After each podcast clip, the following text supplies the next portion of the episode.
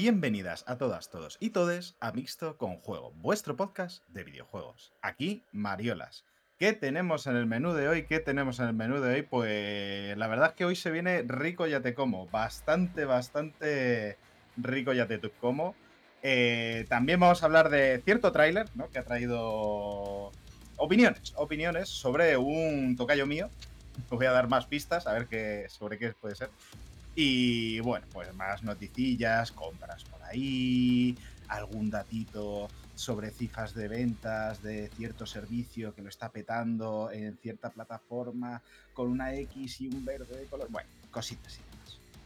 Pero yo esto no lo puedo comentar solo, por supuesto. Yo necesito aquí compañía. Como por ejemplo la de Raúl. ¿Qué tal? Bueno, eh, regular. Eh, estoy un poquito malo. Vivo, ¿no? Estoy vivo, estoy vivo, pero estoy un poquito regular. Que ¿A qué precio? Es vivo, pero a qué precio. Eh, así que eso, yo hablaré un poquito menos de lo normal seguramente, porque entre el tener que mutearme para estar tosiendo, para sonarme los mocos y, y que me canso de hacer cualquier cosa, pues no creo que hable mucho hoy. Pero bueno, mm, por lo demás, bien. He dado vacaciones, eso siempre está bien. No he jugado a videojuegos, que son también. ¿Dónde? ¿De vacaciones? Porque no ha estado nada mal las vacaciones. Exactamente, me he ido, me he ido a Bélgica un- unos días, unos amigos. Me lo pasé muy La bien. verdad es que, que irte a Bélgica, no digo que esté mal, ¿eh? pero que al volver, el, el máximo, la cosa que más te haya escuchado hablar es de un bocadillo, la verdad es que me hace sentir muy feliz. Vale, mira, no te voy a hablar del bocadillo. El bocadillo está muy ya, pero voy a hablar del chocolate. Madre mía, cómo está el chocolate. eh. Uf. Dios. De comer. Sí, Porque Ah, sí, sí, sí, sí, aquí- sí, sí. condenamos todo tipo de... De ¿o eso, no? de ese, ese. Justo. No, no, pero joder, está muy bueno el chocolate que hacen allí. eh. Caro de cojones también te voy a decir, pero está muy bueno. Bueno, pero ahí es que todo es carísimo. Sí, sí. comparado. Es que una, una, una parada de tren son siete pavos, así que. Hostias. Ah, una parada de tren entera. Joder, mejor que el Monopoly, tío. O sea, Pero, pero se puede hacer la trampa en Bélgica de no pagar, porque. Joder, que se puede hacer, es- es que que- era facilísimo. Está es que no hay ni para picar, es decir, está pensado para que te cueles. eh. Pero por ese precio, el chiste de eh, bájense todos que me, que me lo llevo, el tren, es, es más gracioso todavía, porque podría ser. Sí. Está, está claro que por Bélgica muchos españoles no pasa, porque allí yo creo que de estas cosas no- ninguno pagamos. Es Bueno. que. Pff, Siete pavos. 7 euros, venga, hombre, es un atraco. Es un atraco. Yo 7 euros no pago por subir al tren. Y una Coca-Cola te cuesta mínimo euro y medio. Una, una lata de Coca-Cola es. Es terrible, lo del precio allí, madre mía. Bueno, eh, This is Europa. Es que o sea, lo que aspiramos, ¿no? Es un poco lo que nos A, vi- a gustaría. a que, a vivir en una ciudad en la que no hay contenedores de basura, eso es. Porque no hay contenedores de basura allí. Dejan la basura en la calle. Porque la ciudad es la basura. Es que Exactamente. no, no lo entiendo. Claro, La, no ciudad es, la franceses. ciudad es el contenedor, claro. Claro, claro. Es que, ¿para qué crear otro contenedor si ya tienes un contenedor llamado ciudad? Bueno. Eh, ¿Quién más está por aquí? Ya habéis escuchado unas cuantas vocecillas, vamos a irlas presentando, como por ejemplo Sergio. ¿Qué tal? ¿Cómo andas? Bien, bien. Esta semana he estado haciendo limpieza de juegos chiquititos que tengo porque me está- tengo la Play 5 casi sin espacio y la semana que viene sale el juego de las ratillas. Así que pues, me he pasado el Little Nightmares. eh, estoy con He entendido. Elite Nightmares. Eh, Fíjate cómo estoy. ¿eh? Claro, pesadillas competitivas. Claro, literal. Uf, y he, ju- he jugado un rato al Way Down. Bienvenido a mi no- vida, ¿eh? Realmente yo. No lo jugué gamer, ¿eh? Si hay, No un lo esport juguéis. de- si hay un esports del Excel, puede haber de pesadillas también, eh. Cuidado. Esto es cierto del Excel, eh. Hostia, sí, hay un eSport de dormir. uf. Han dado, han dado, han dado en el Plus uno, un juego que se llama Way Down, que está hecho por el estudio de Mediaset. No lo juguéis porque, bueno, si lo quiere jugar Maxi en su tendencia de esta de jugar juegos de mierda, este califica, pero vamos. Hombre, es que si Pero- si de Mediaset no, no me esperaba otra cosa, ¿eh? O sea, gráficos de Play 1 con unos clipardo- clipazos ahí de sombras y las luces se veía solo iluminada la cara con unos pixelacos ahí en el cuello. Madre mía, un espectáculo impresionante. Impresionante. Ya, pero es que darle dinero a Mediaset, la verdad es que tiene que Bueno, es gratis con el Plus, Ah, entonces bueno, por es eso. si es gratis con el plus. hombre, es que ya es delito que te cobren por eso. Y, ta- y también he jugado un poco al, al Overwatch, que como estaba gratis y era lo único que podía jugar con unos amigos, pues me lo descargué y pude jugar un rato a probarlo. Pues muy bien. Está, joder, a tope con todo eso. No has probado las demos del festival de Steam, lo cual es malo, porque es- pero bueno. eh, es lo que hay, hay que quererte como eres. A quien también hay que quererle mucho es a Kerk. ¿Qué tal? ¿Cómo estamos? Patada, gracias. Entendible. como el meme. Sí, Como el meme. ya. ¿Cómo Eh, que- Como el ¿Qué meme, pero meme? nota como el meme. No, Claro, no, o pero sea, fatal de verdad. Claro, ¿qué meme? Estoy, estoy cansado. Hoy estoy muy cansado de los videojuegos y de todo, así que lo que he hecho esta semana es leer cómics. Uy, yo también. ¿Qué lo He estás leyendo? vuelto, he vuelto a Runaways, que es una de mis series favoritas de Marvel eh, que a nadie le importa y nadie conoce, y a, y a todo el mundo le da igual, pero a mí me gusta mucho. De hecho, tengo las grapas originales en casa, bien conservadas, y me faltaba una, una run, el volumen 5, eh, y estoy en ello. La verdad es que está muy bien porque eh, vuelvo a tener 15 años, donde todavía había esperanza. eh, todo era mucho más bonito a pesar de ser una mierda. Y, y las, las alegres consecuencias de ahora eh, eran las de mañana todavía. Entonces está bien, porque me estoy retrotrayendo como si fuese una terapia conductista conductual de estas a, a cuando, a cuando todo era una mierda, pero yo no me daba cuenta. Está muy bien eso, la verdad. ¿La serie hubo una temporada o no sé si nos llegaron a más? ¿Quieres decir el atentado terrorista que fue la serie de HBO? claro. Yo no, No no conozco los serie cómics, no- que digas eso, es- eh, Kerk, es posible que le esté generando ahora mismo curiosidad a Sergio. ¿no? A ver, voy a ser, voy a ser justos con la serie. Ah, Voy a ser justos bien. con la serie. eh, se pasa por el forro mucho eh, gran parte de- del material original, pero como serie de adolescentes eh, no está mal. Sea, es un poco eh, OC, eh, versión, versión hacendado, pero o sea, como producto que quiere ser, funciona muy bien. Lo que pasa que como, como reflejo, digamos, de, de la obra original de Runaways o todo de la primera, del primer volumen, que es el pepino, pues la verdad es que si te, si te gustó el cómic no vas a encontrar nada en la serie que te vaya a llamar la atención en ese sentido. Ahora, ¿te la puedes ver? Pues sí. Y que hay actrices y actores muy guays también. Entonces no es como la guerra en Basinse. No es como, no es como la película de Eragon. Digo, la- una película. Bueno, de Dragón. de- la de Eragon no, tiene no, su no, no. aquel también, ¿eh? Su aquel. Como película mala, te quiere, te quiere decir. Ah, vale, bueno, sí. O sea, como adaptación cero, pero es que luego como es una película- mierda, sí. Te, para, comedia involuntaria vale la de Eragon. Claro, yo creo que la, creo que la serie, no sé por qué estás hablando de una serie que, que le importa a, a menos que el cómic, pero Bueno. eh, la- creo que la serie no sabe entender el material original, eh, pero lo que quiere hacer como serie funciona bien. O sea, al final es una serie de adolescentes que se enfrentan a sus padres, porque de eso va Runaways. Eh, no voy a hacer más spoilers, pero em, si este, si este cómic te pilla con 15 años, como me pilló a mí, o 16, em, o te pilla con 31, como me pasó a mí, pero teniendo 10 16 mentales, eh, os, os va, os va a gustar mucho. Pues, ahora le te- tengo curiosidad de verlo. Oye, ¿y si hablamos de series en vez de videojuegos? O de coño, Ah, pues hoy. Porque Sí, eso. para lo que hay que comentar, la verdad es que. Claro, Yo es que realmente al, a- aquí- al- al oyente de Mixto con Juegos, yo lo que le co- recomiendo es escuchar esta parte en la cual no hablamos de videojuegos. Y luego ya cuando nos ponemos a hablar de videojuegos, el resto del 90% del programa ya... es- lo De hecho, deberíamos Bueno. aprovechar para recomendar algún podcast, ¿no? Yo creo que. Sí, es verdad, vamos a recomendar un podcast. De series me he visto la de She-Hulk entera, como me he esperado para verla de un tirón. Qué, pues, guapa.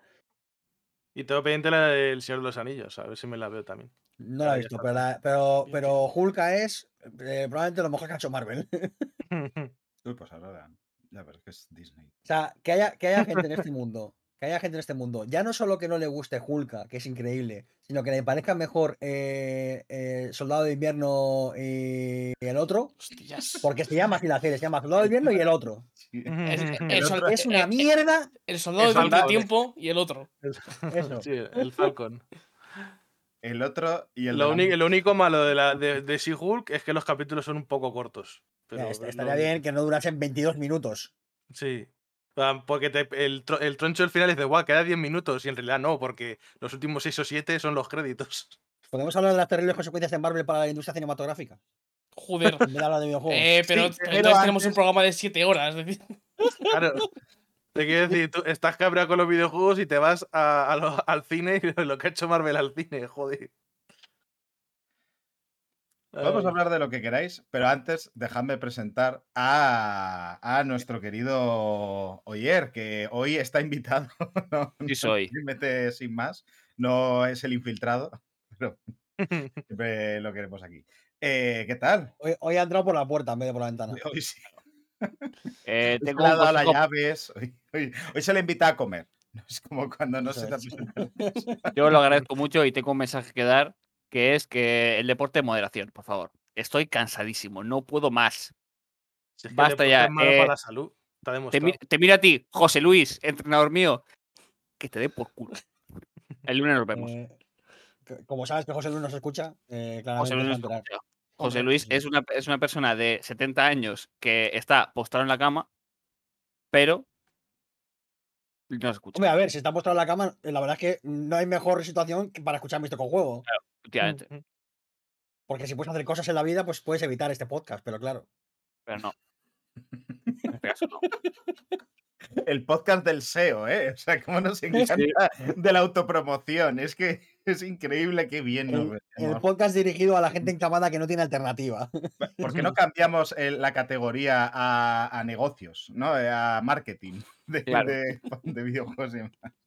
Por cierto, antes de que pasemos ya a todas las noticias que se, que se resumirían con Estoy harto, eh, recordad a la gente que nos escucha, a las tres personas que nos escuchan, eh, que, que nos pueden votar todavía en los premios Evox de la audiencia. Eh, si, si creen que merecemos algo que no sea un disparo en la rodilla, pues nos pueden, nos pueden votar. Claro. Ahí está. Así que vamos a empezar con las noticillas, ¿no? Vamos a empezar con, con una cosa que ya mencionamos el otro día, que por cierto, eh, igual eh, habría que explicar un poco que hicimos un poquito paroncillo porque el fin de semana pasado no, no había efectivos suficientes para grabar. Eh, pero bueno, que han pasado dos semanas, como si no hubiese pasado nada. Pero en el anterior programa eh, hablamos de que 2K Games había sufrido un, un hackeo de su servicio de, de atención al cliente y se habían mandado correos a, a ciertos clientes y demás eh, que, A mí me ha llegado. Yo te llevo, a mí me llega el correo en 2K. y recomendaban no clicar. Bueno, la cosa es que hay gente que ha clicado, como ocurre Como en este Sergio. tipo de cosas. a, mí me, a mí me llegó el de, ver- el de verdad, el de 2K. Sí. Con el correo oficial. ¿Te imaginas que no? ¿Te imaginas que no? El de lo final. No, Oye, es que este es el correo original, ¿eh? Créeme. Claro. Créeme. Eh, cor- correo de 2K, asunto oficial entre, entre Si quieres ayudar a mi, a mi primo, el rey de Nigeria, por favor, pincha aquí. Claro. Hombre, estaría complicado porque en este no había enlaces. Y te decía que no pinches en enlaces que te mande la gente y no sé qué. o sea. Excepto en este. Yo, venga, venga, voy, voy.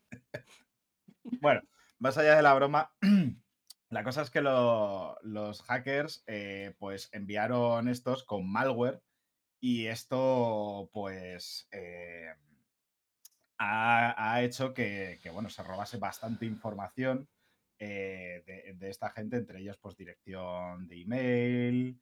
eh, bueno, po- podían, bueno te, podían hacer bastante bueno el avión, contraseñas, game tags, bueno, un montón de cosas. Y la cosa es que estos datos se han puesto a la venta en foros ilegales.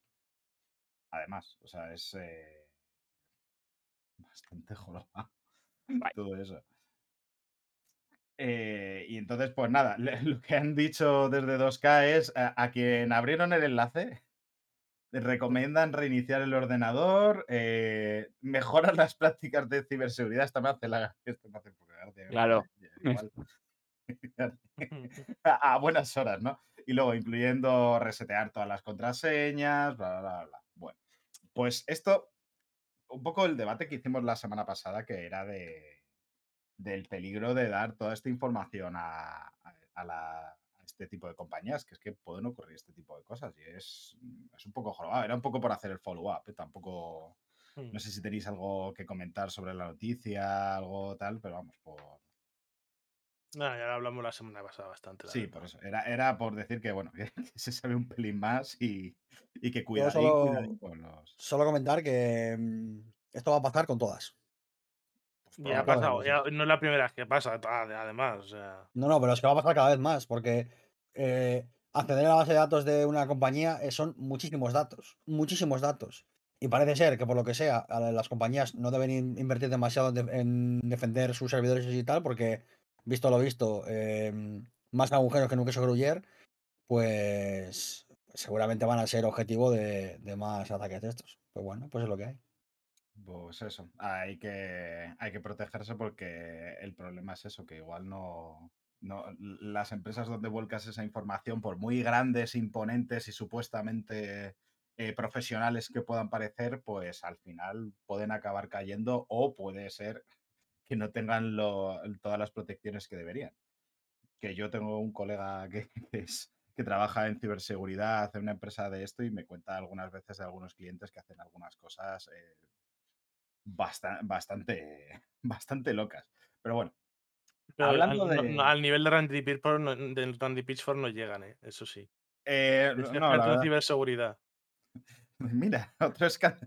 Hace un truco de magia, ¿no? De, mira, otro escándalo. Este, otro, otro ¿Qué pendrive. quieres el pincho? ¿El pincho de la cosa sexual? ¿El pincho del porno? ¿Cuál, ¿Qué pincho te quieres que te deje? Bueno, eh, ah, un besito a Randy, ¿eh? Eh, si nos quieres enviar algo gratis, ¿eh? Por aquí. Que- como Morfeo en Matrix. Sí, sí, pincho rojo, sexual. pincho azul. Claro. Pero bueno, hablando de, de robo de datos, de manejar grandes cantidades de datos, vamos a hablar de Meta.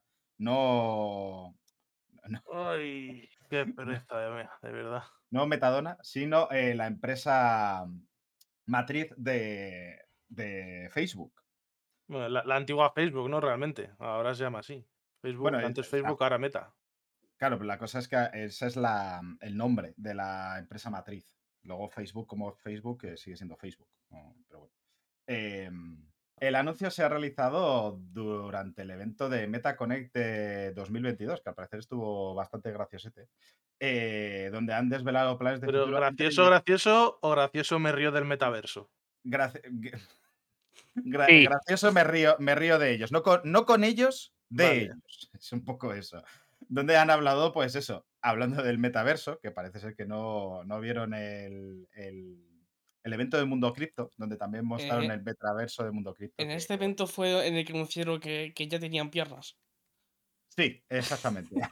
Eso es, o sea, por fin tenemos piernas. Por cierto, no sé si sabéis que anunciaron que tenían piernas, pero los pies todavía no les funcionan. Ah, bien. A ver, joder, que Esperad, pa- paso a esperad. paso, macho.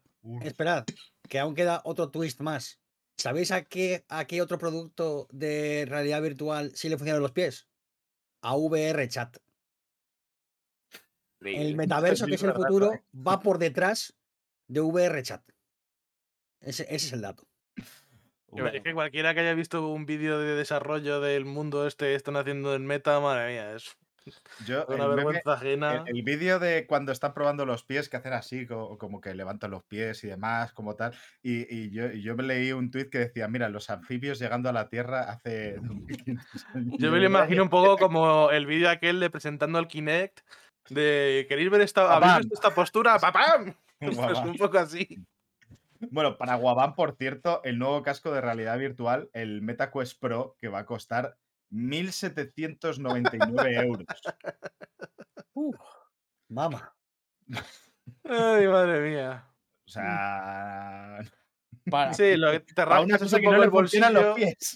te rascas así un poco el bolsillo y lo que te cae, ¿no? Para entrar en un, en, un, en un metaverso que tiene los gráficos del San Andreas. ¿eh?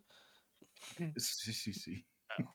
Y la jugabilidad del San Andreas. Bueno, ojalá, ya le gustaría. Ojalá. Claro, el San Andreas tiene pies que funcionan. Que para entrar en el metaverso tengas que vender metadona me parece increíble. La verdad. A estas alturas. no Hombre, es el meta-meta, es que claramente. es increíble. Eh, Bueno. Pero aquí estamos para hablar de los estudios de desarrollo que han adquirido.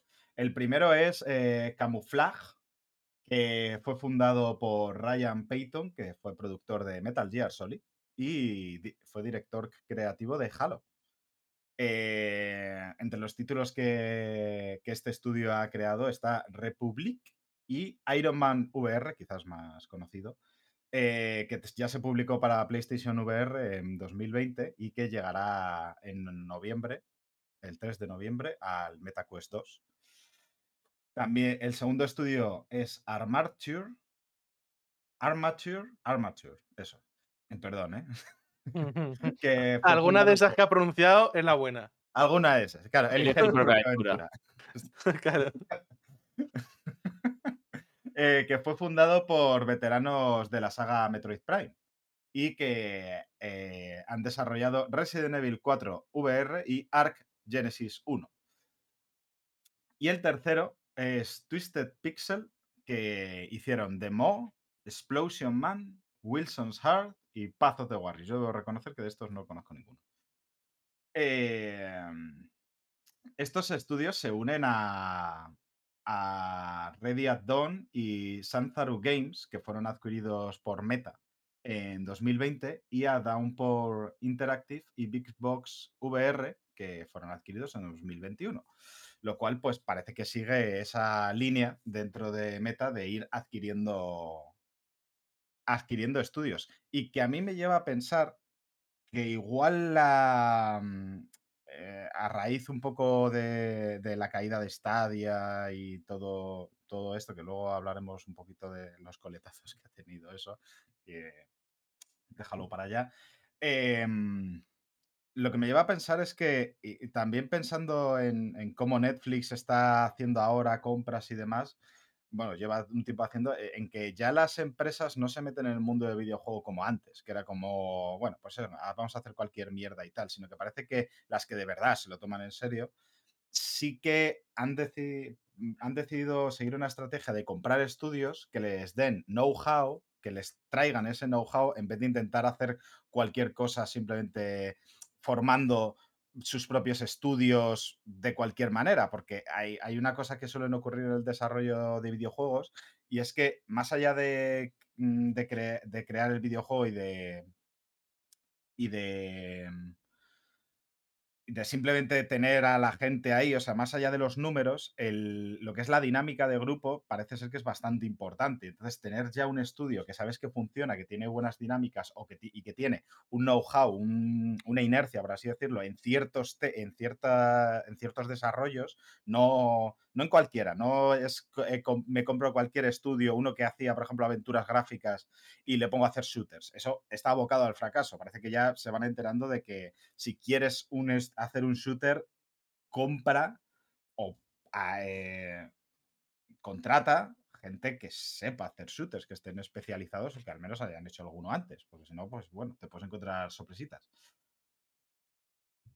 No sé qué opináis vosotros de, sobre de este tema.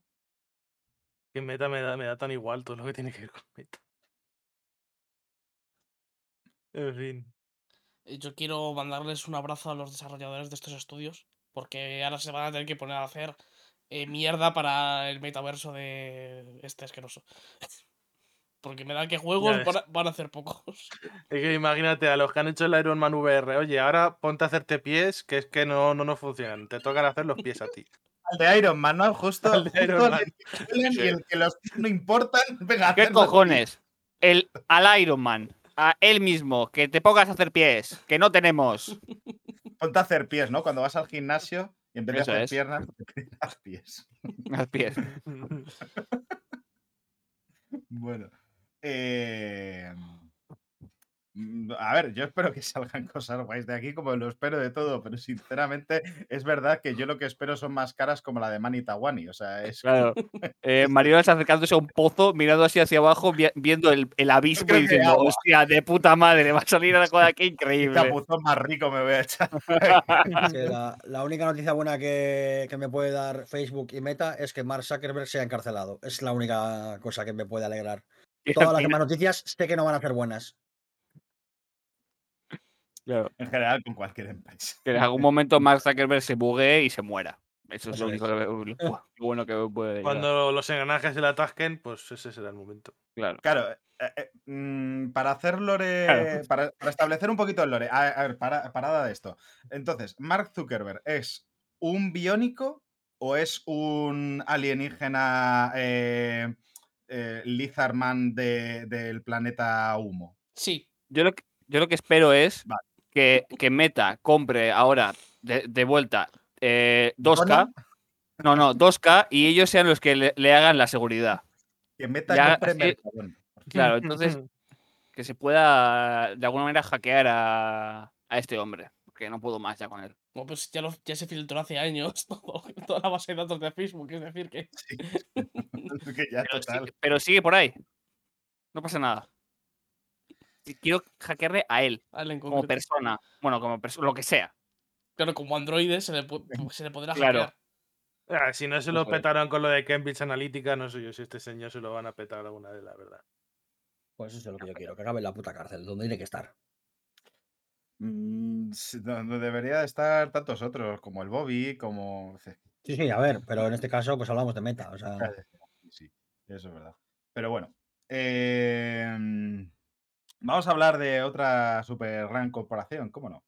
Vamos a hablar en este caso de, de Microsoft.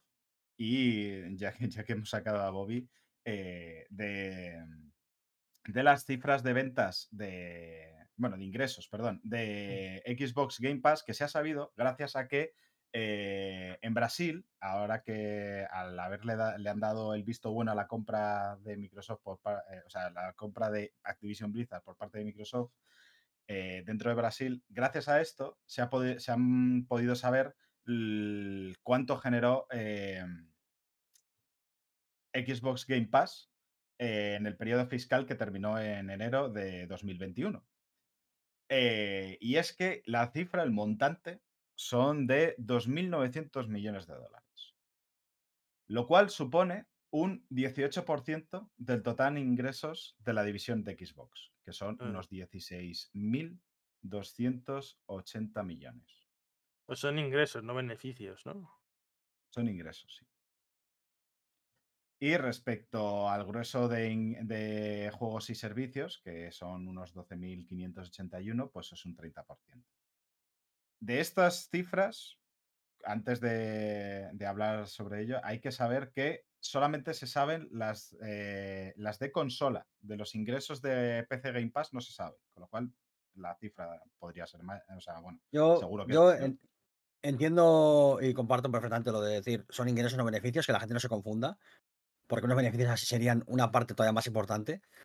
Pero em, a veces pienso que el argumento de son ingresos no beneficios, no lo digo por Sergio, obviamente, eh, es un poco una manera de como de blanquear la posibilidad de que Game Pass y los, y los servicios de pago eh, sean absolutamente dominantes en el futuro de la industria. Como diciendo, bueno, sí, han generado muchos ingresos, pero ¿sabe cuánto cuestan? Si Game Pass supone el 30% de lo que vende Microsoft, está dando beneficios. 100%. Sea, 100%. No hay, no hay otra. Si la industria además va hacia lo digital y si encima eh, cada vez eh, suman los usuarios, pues eh, es que 2 más 2 son 4, no son 5. Entonces, a veces pienso que, que por inocencia y por intentar eh, ser lo más objetivos posibles, cometemos el error de pensar como que, como que Game Pass no es el presente, como que es el futuro, como que todavía eh, queda para que pase el apocalipsis de que todo sea eh, un servicio de pago. Y yo no estoy muy de acuerdo con eso. Yo creo que Game Pass ya es una realidad más que declarada, em, sin la necesidad de sacar datos ni siquiera, porque estos datos no los ha publicado Microsoft. Microsoft no ha dicho y ha venido, mira chavales, cómo va el Game Pass. Es que ni siquiera, no le hace falta. No le hace falta salir a decirlo. Y yo creo que, que- que diciendo, eh, usando el argumento de eh, son ingresos, no beneficios, como que sin quererlo, muchas veces, ya digo, por, por, por pura inocencia, se omite la realidad que es que esto va a ser el futuro de las, de las consolas y esto es terrible. Esto es una mierda. Porque el Game Pass es maravilloso. Pero cuando, cuando sea algo que absorba absolutamente todos los juegos que salen, no va a ser tan divertido porque vamos a depender de la buena voluntad de una empresa para que decida si nos cobra mucho, poco, qué es importante, qué no, dónde, en qué orden se quedan los juegos. Y, puede pasar como, lo- como pasa en la eShop de Nintendo. que es un puto Cristo en el que no hay ningún control y no hay ninguna manera de que los juegos se coloquen de una manera que, hay- que haya un poquito más de, reparto de, justicia en, la, en la exposición de los juegos. Vamos a depender de que haya unos señores encorbatados que decidan qué es importante y qué no, cuánto se cobre y cuánto no. Y por eso creo que es importante cuando hablamos de esto, de- declarar que sí, que son ingresos, no beneficios, pero que la realidad es esta. Que Game Pass es la realidad de los videojuegos y es a donde van a ir todas las empresas. Y es a donde va Sony, es a donde va Microsoft y es a donde va Nintendo. A servicios de suscripción de pago, a juego digital y a tener una plataforma cerrada completamente eh, en la que solamente puedes pagar el precio que ellos determinen. Si la gente quiere esto, bueno, pues eso es otra cosa. Pero esto es a donde vamos. Y esto es, yo creo que esto es innegable a estas alturas ya. Y que genera, yo es que mm, uno de los miedos que ya he repetido varias veces, pero bueno, lo vuelvo a hacer, es que eso también afecte al modo en el que se desarrollan videojuegos, que es que el, precisamente el modelo, el modo en el cual vas a vender el videojuego, y esto no, no es que lo diga yo. Yo sino diría que ya está afectando, sin- No, sinceramente. no, que, que afecta Ya, siempre, hoy en día siempre- ya afecta, por ejemplo, a los estudios internos de Microsoft. Que me- me- no, si me refiero de que de manera, o sea, de manera más grande hay que entender que el cómo vas a vender tu juego afecta a cómo lo vas a desarrollar. Eso es una realidad, porque ya lo hemos visto varias veces, no es lo mismo cuando se desarrollaban juegos que tenían que estar terminados eh, porque solamente tenías una oportunidad para meter el cartucho y los bugs que había pues eran los que te quedabas.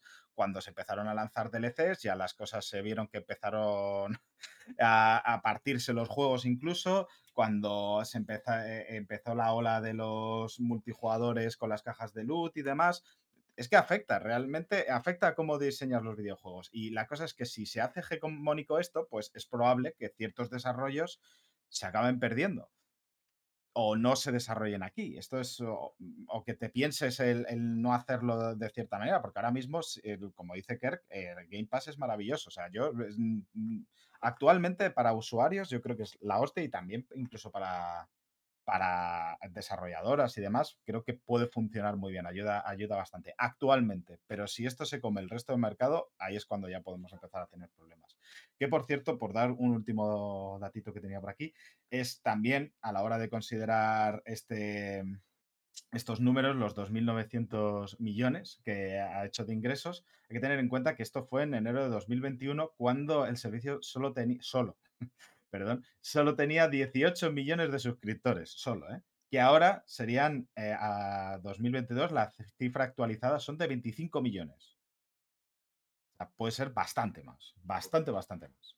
Yo con estas cifras siempre suelo hacer una cosa que es mirar eh, cuánt- eh, el PIB de, de qué país es ese dinero. En este caso es, es más que el PIB de la República Centroafricana que tiene eh, más de 4 millones de habitantes.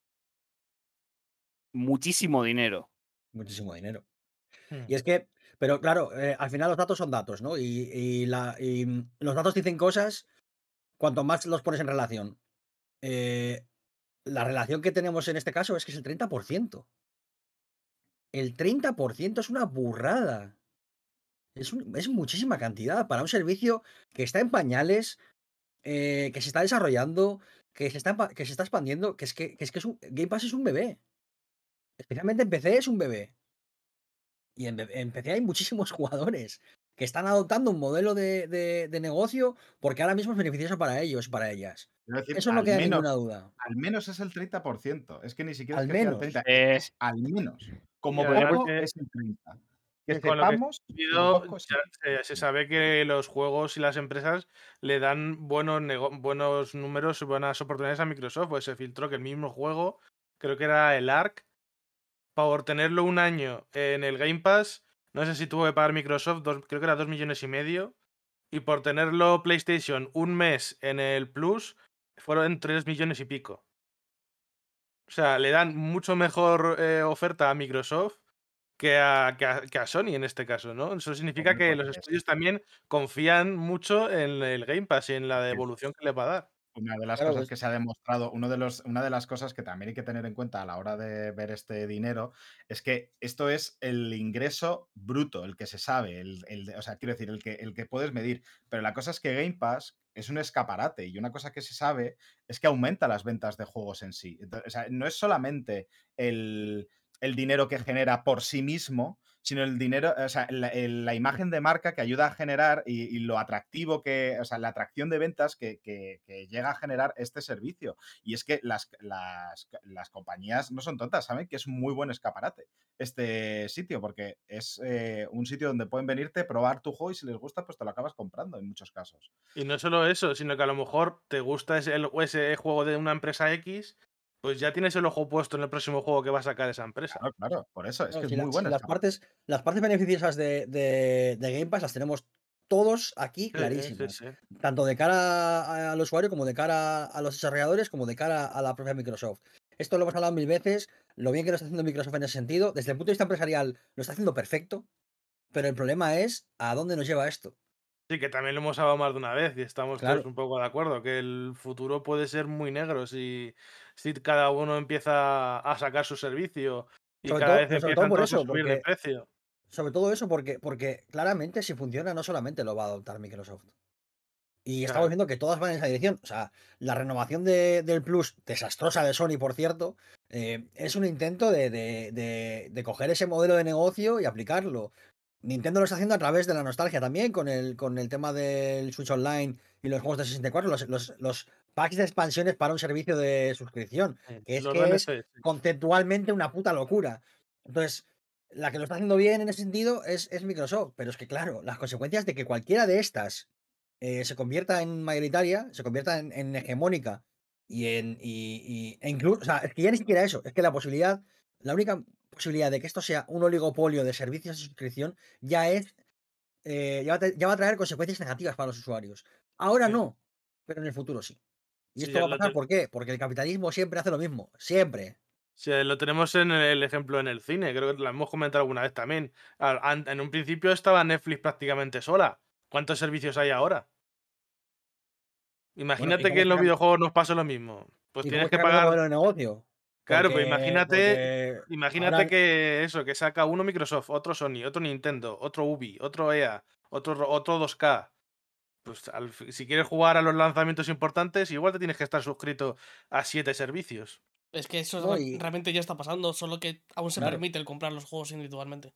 Cuando se- no se permite hacer eso, ya está. Solamente tienen que que- cortar ese, ese grifo.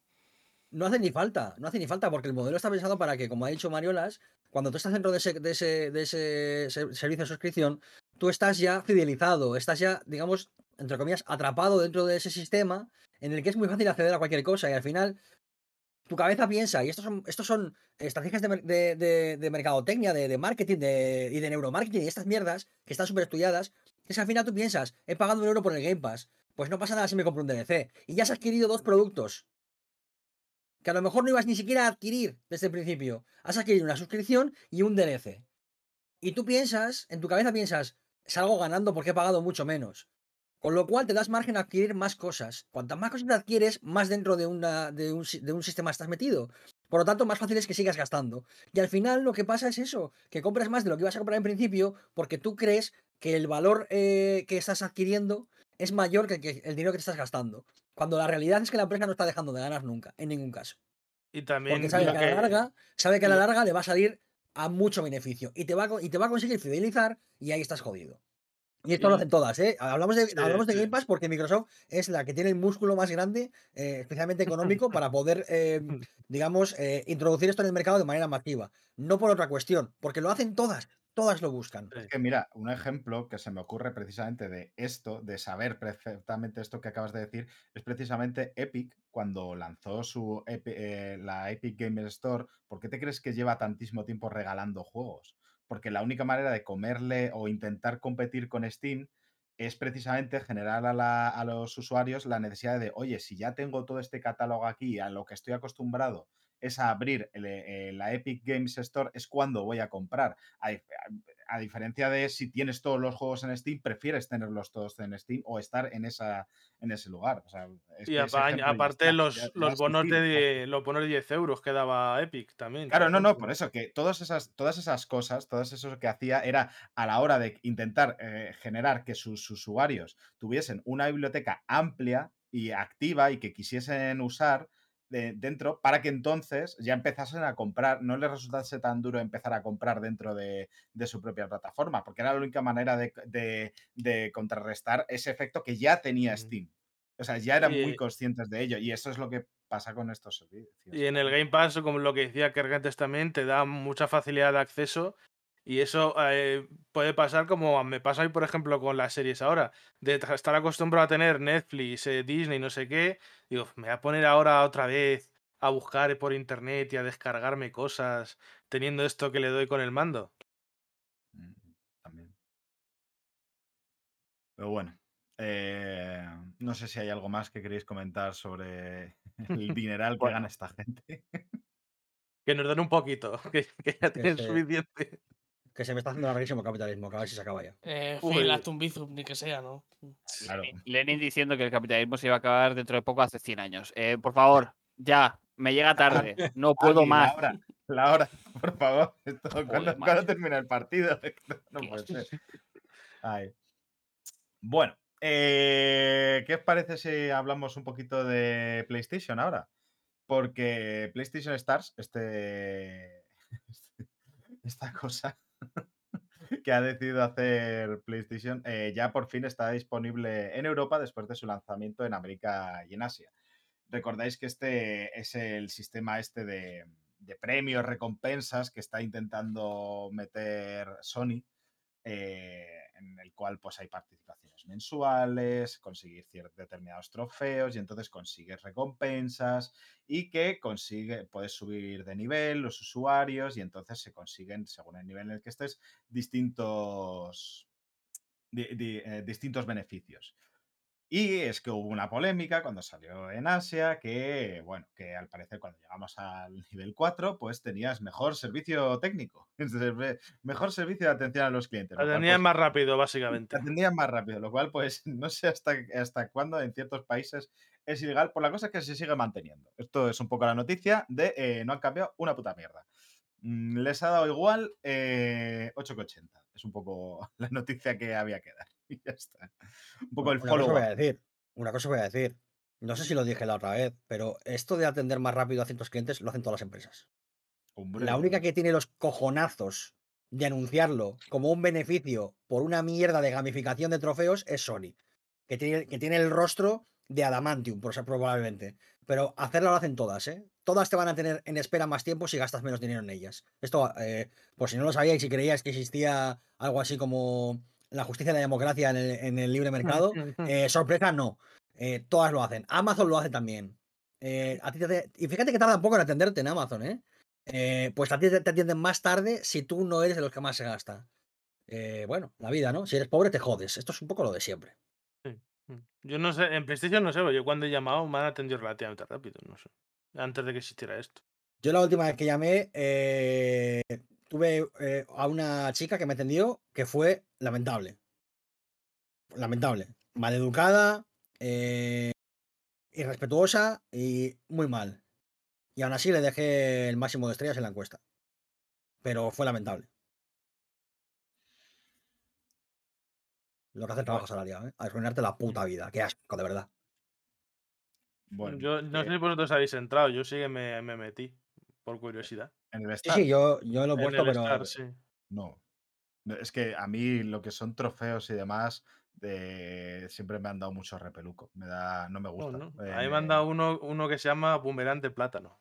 Que no puede darme más igual esto, la verdad. Es que... Yo, yo lo siento, pero es que los stickers, tío, incluso para los estos, o sea, guay para quien le guste, pero el, el rollo de bien, has conseguido esto. es de- Nada, si yo, yo no, por eso no, pero si, si alguna vez, porque te pueden dar moneditas y con eso puedes comprarte luego juegos o saldo para la Play. Si algún momento veo que me da para eso, pues bien, si no, ahí se va a quedar, te quiero decir. Bueno. Literalmente lo bueno es que una vez lo activas, eh, va solo eso. Por eso te digo que como va solo, pues te lo activas y si en algún momento Sí. veo que tengo ahí monedas y que me sirven para meterme 20 euros en la tienda, pues eso que me llevo.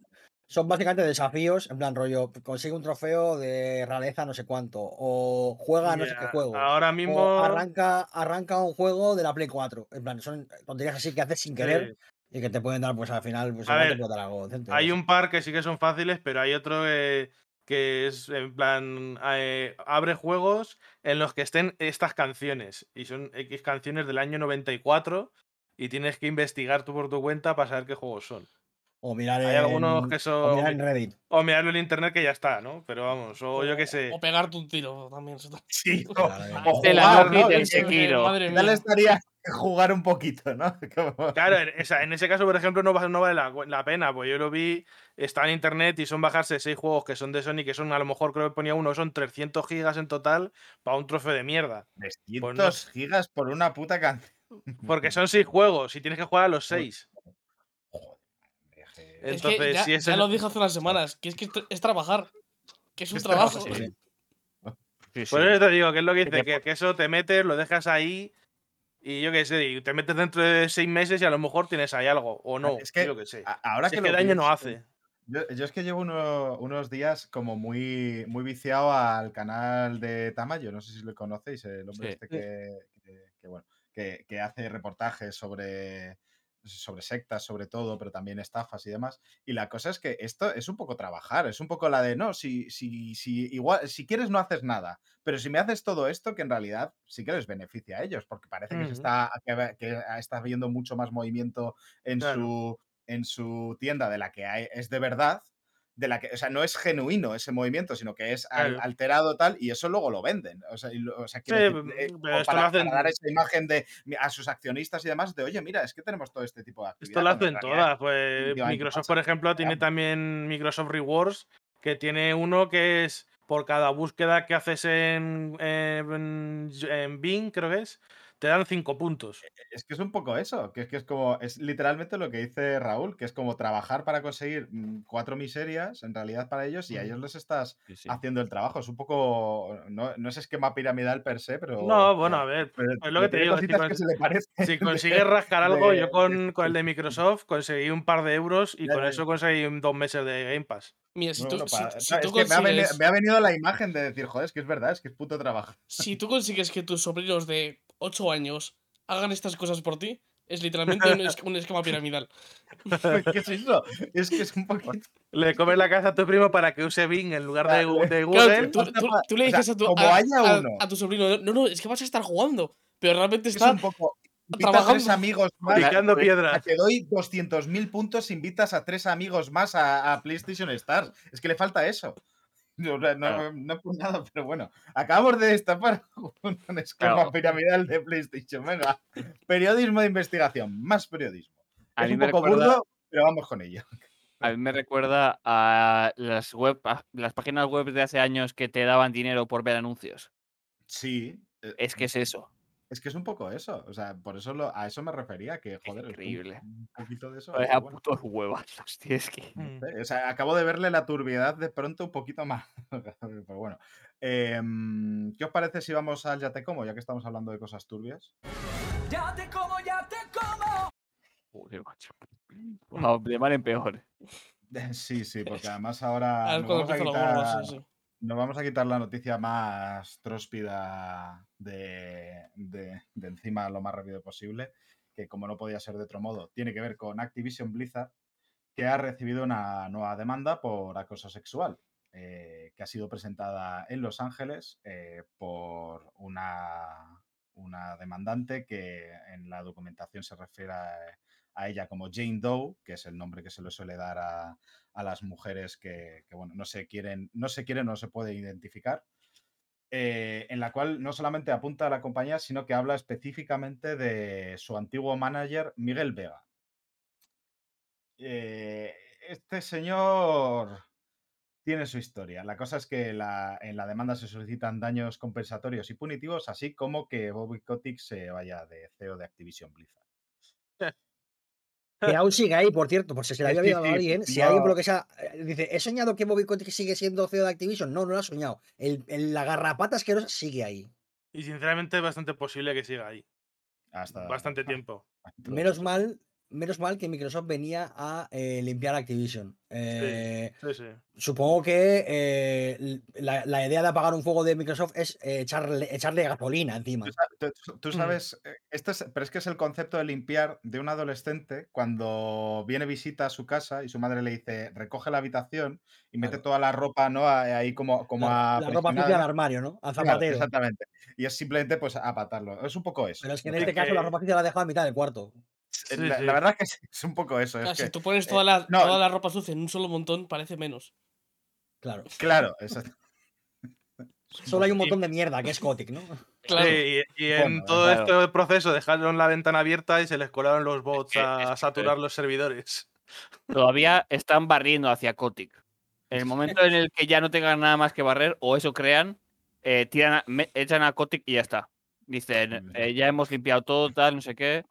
No, no sé, por qué, no sé por qué me da a mí que Kotick no se va a ningún lado. Yo. No, y que si se va será en plan, uff, le hemos echado. que Y no. al día siguiente aparece de vicepresidente de que King, no, que no, que, es también parte de Activision y ya está. esto Le movemos, día- le movemos de aquí como con los curas que tocan a chavales, pues igual, le van cambiando de sitio hasta que la gente se aburra de hablar Bueno, de hombre, que si se va, que si se va, va a acabar como si fuesen bien. tierras de Magic. Eso es. Pero bueno, vamos, os voy a contar un poquito la historia de. Tiro todo este feo y me bajo este muro de 2-7. Le, pon- le, le tiñen de rubio y dicen, no es Bobby Kotick, es Bobo Kotok. Y ya está. Ya es otra Mira, persona. pongo- Es, co- eh, eh, ¿cómo sería? Eh, Kobe Totic. Es otra persona completamente. No lo conocéis. Uy, Voy a poner este más dos a mi Overwatch y te ataco con. Bueno, perdón. es. Eh, Y te ataco con el mismo ataque que sí, antes. por eso, tengo que ponerlo. 25 millones pongo- de, personas jugando a Overwatch, ¿eh? por cierto. Le, po- le pongo un contador más uno más uno y otro menos uno menos uno y, hago- Sí. y ataco, ya está. Eso es. sí. Le pongo, y es un 2. Bueno, 25 millones de personas jugando a Overwatch. ¿eh? Eh, les está pasando muchísima factura a Blizzard, sí, la verdad. sí, la Cuando se consiguió, cuando cancelación, se no sé consiguió qué, ¿no? entrar, Como- que eso es. no lo, hemos, no lo hemos hablado, todos los problemas que tuvo el, el peor lanzamiento en mucho tiempo de un juego multijugador. O sea, un puto desastre. Pero está- saben todos mal ahora mismo. Saben todos fatal. Una vez más, recordando que el- los juegos como servicio no funcionan. Yo esto va a ser ya mi eh, como mi objetivo a largo plazo en el podcast. Recordarlo todos Que- los que programas, todos los programas de que los juegos como servicio no funcionan. Como una catchphrase muy mala. Pero es que era, era, una, era una broma de mal gusto, para, o sea, se, se vio con los streamers, que teni- tenía a lo mejor 40.000 personas en cola y después de cuatro horas les dejaba entrar. Jugaba media partida, ¡pum! y les echaba otra vez, otra vez 40.000 personas de cola. Y así estuvo la gente toda la tarde. Hombre, Después de como- 27 horas con los servicios cerrados de mantenimiento, ¿eh? Que A- estuvieron 27 horas con el juego cerrado. A mí me parece muy atrevido el convertir el Overwatch en un Battle Royale de 40.000 personas. Es decir, nunca hemos visto números Sí. tan altos en un Battle Royale. No sé. Sí, sí, es lo que decía un, un vídeo muy gracioso de un streamer que decía, ¡Wow! Mira, me, me he pelado 20.000 de golpe, venga, ya estamos subiendo. muy mal. Luego, eh, a mí, por ejemplo, me había desaparecido el progreso del 1, de, que en teoría se porteaba y estaba el juego nuevo, como si no hubiese jugado nunca. Que eso ya lo han arreglado. O sea, yo creo que no he visto un lanzamiento peor en mucho tiempo, ¿eh? Han quitado dos personajes porque están, están bugueados. Es que es increíble, de No, verdad. he- no he querido traer noticias de Overwatch, que son todas estas que me han ido pasando por la timeline, precisamente Es que porque te, digo, te- bueno, te da la- te entra la risa, es que te entra la risa. ya, ya, ya, porque- pero bueno, hemos hecho el resumen realmente un poquitín, es que son unas cuantas. Pero bueno, eh, os cuento un poquito la historia esta, que es bastante turbia, pero bueno. Eh, Jane Doe conoció a Vega, a Miguel Vega, en 2009-2010, eh, después de lo cual se inició una amistad online entre ellos, amistad online, comillas, porque Doe llegó a enviar a Vega pues fotos comprometedoras, que es como se pone Pero esto era trabajadora ya de Activision o esto era que se conocieron fuera de. No, no, en el trabajo. por internet. Ah, en el Se trabajo. conocieron por el trabajo. Eh, algo que evidentemente ahora de lo cual se arrepiente. Eh, esta, esta amistad terminó un año más tarde, en 2011, cuando Jane eh, conoció a quien sería su futuro marido. ¿Qué es lo que pasa? que después de este, este proceso, Vega comenzó a realizar avances inapropiados en el entorno de trabajo, incluyendo tocamientos, intentos de besar, comentarios sobre sexo oral, masturbación y orgasmos. Eh, además, intentaba valorar el trabajo de Jane eh, y además amenazó con usar las fotos que tenía para chantajearla para que abandonase a su marido. Eh, Bueno. desgracia humana, de verdad. sí. La cosa Uf. es que Vega fue despedido de Activision Blizzard en 2021 después de que 10 Jane años. Doe, sí, reportara los detalles de las acciones de Vega a la dirección. La demanda eh, argumenta que, bueno, que la compañía tardó demasiado en tomar medidas y que Jane pues ya ha sufrido daños físicos y mentales, humillación, pérdida del disfrute de la vida por culpa de las acciones de Vega y lentitud y por la lentitud de, esta respuesta de Activision Blizzard.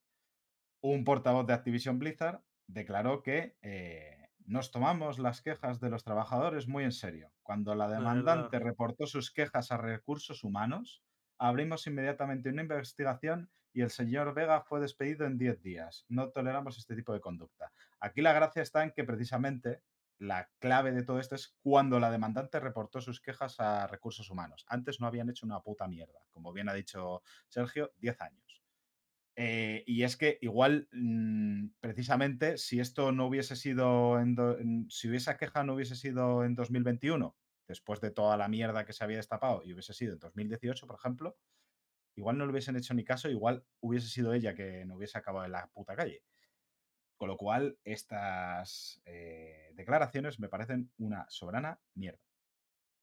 Además es que Nah, y que Me yo no me creo que no supieran nada de 2011 a 2021. Eso yo Ahí no me lo creo, ahí ni vamos. Y que Ahí me, está no, me cosa. sorprendía el hecho de que eh, esta, esta mujer no hubiese denunciado nada hasta 2021, sea porque sabía que no iba a ocurrir absolutamente nada. Exacto. Porque para qué va a decir a recursos humanos y luego le van a caer, va a ser problemas más para más problemas para ella. Si ha dado el paso, claramente es porque sabía que ahora a lo mejor tenía una oportunidad. Porque antes Ah, sabía es- que no es- había. Esa es la clave, a lo mejor, porque hace poco, no, eh, no sé dónde lo vi una chica diciendo que en realidad lo del Me Too y todo esto se le ha dado mucha, mucha mm, fuerza y tal, pero al final, ¿cuántos hombres poderosos de verdad han caído y han tenido consecuencias permanentes para su vida? Porque la mayoría ha sido un par de añitos de estar de vacaciones y han vuelto a hacer lo mismo que hacían antes. La maravillosa cultura de la cancelación, ¿no? Que se está cargando esta sociedad, ¿no? Que, que tantos efectos tienen, ¿no? Ese, Pues, ese- aparte, del can- aparte del cantante este americano, que no me acuerdo cómo se llamaba, que le metieron 50 años, aparte de ese señor, ¿cuántos han tenido consecuencias graves? Pero me refiero, si no, sí, o sea, pero es que esto, más allá de. Bueno, es que sí, sí, bueno, que, que es una puta vergüenza todo. Que a mí me entra la risa cada vez que oigo, no, es que la cultura de la cancelación, ¿cómo nos estamos pasando? eh? Es que no se puede cancelar por Twitter tanto. Porque es que Estamos destruyendo la- la vida de los hombres causando a las mujeres, de verdad, por favor. Es una, fal- una falta de respeto tremenda.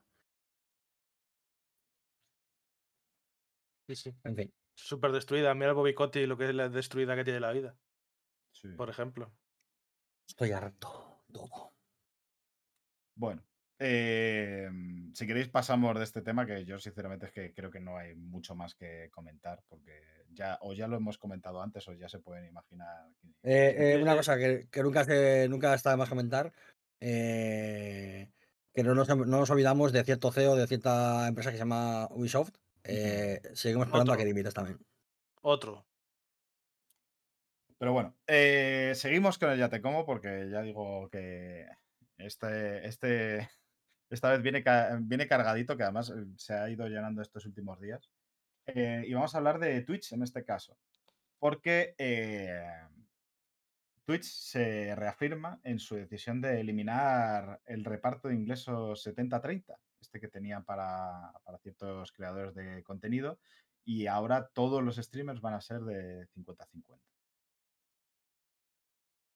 Lo que han justificado, esto se habló durante la TwitchCon en San Diego, eh, Mike Minton, que es el máximo responsable de monetización de la compañía, em, pues decía que, bueno, que es que es insostenible completamente el, el modelo de 70-30.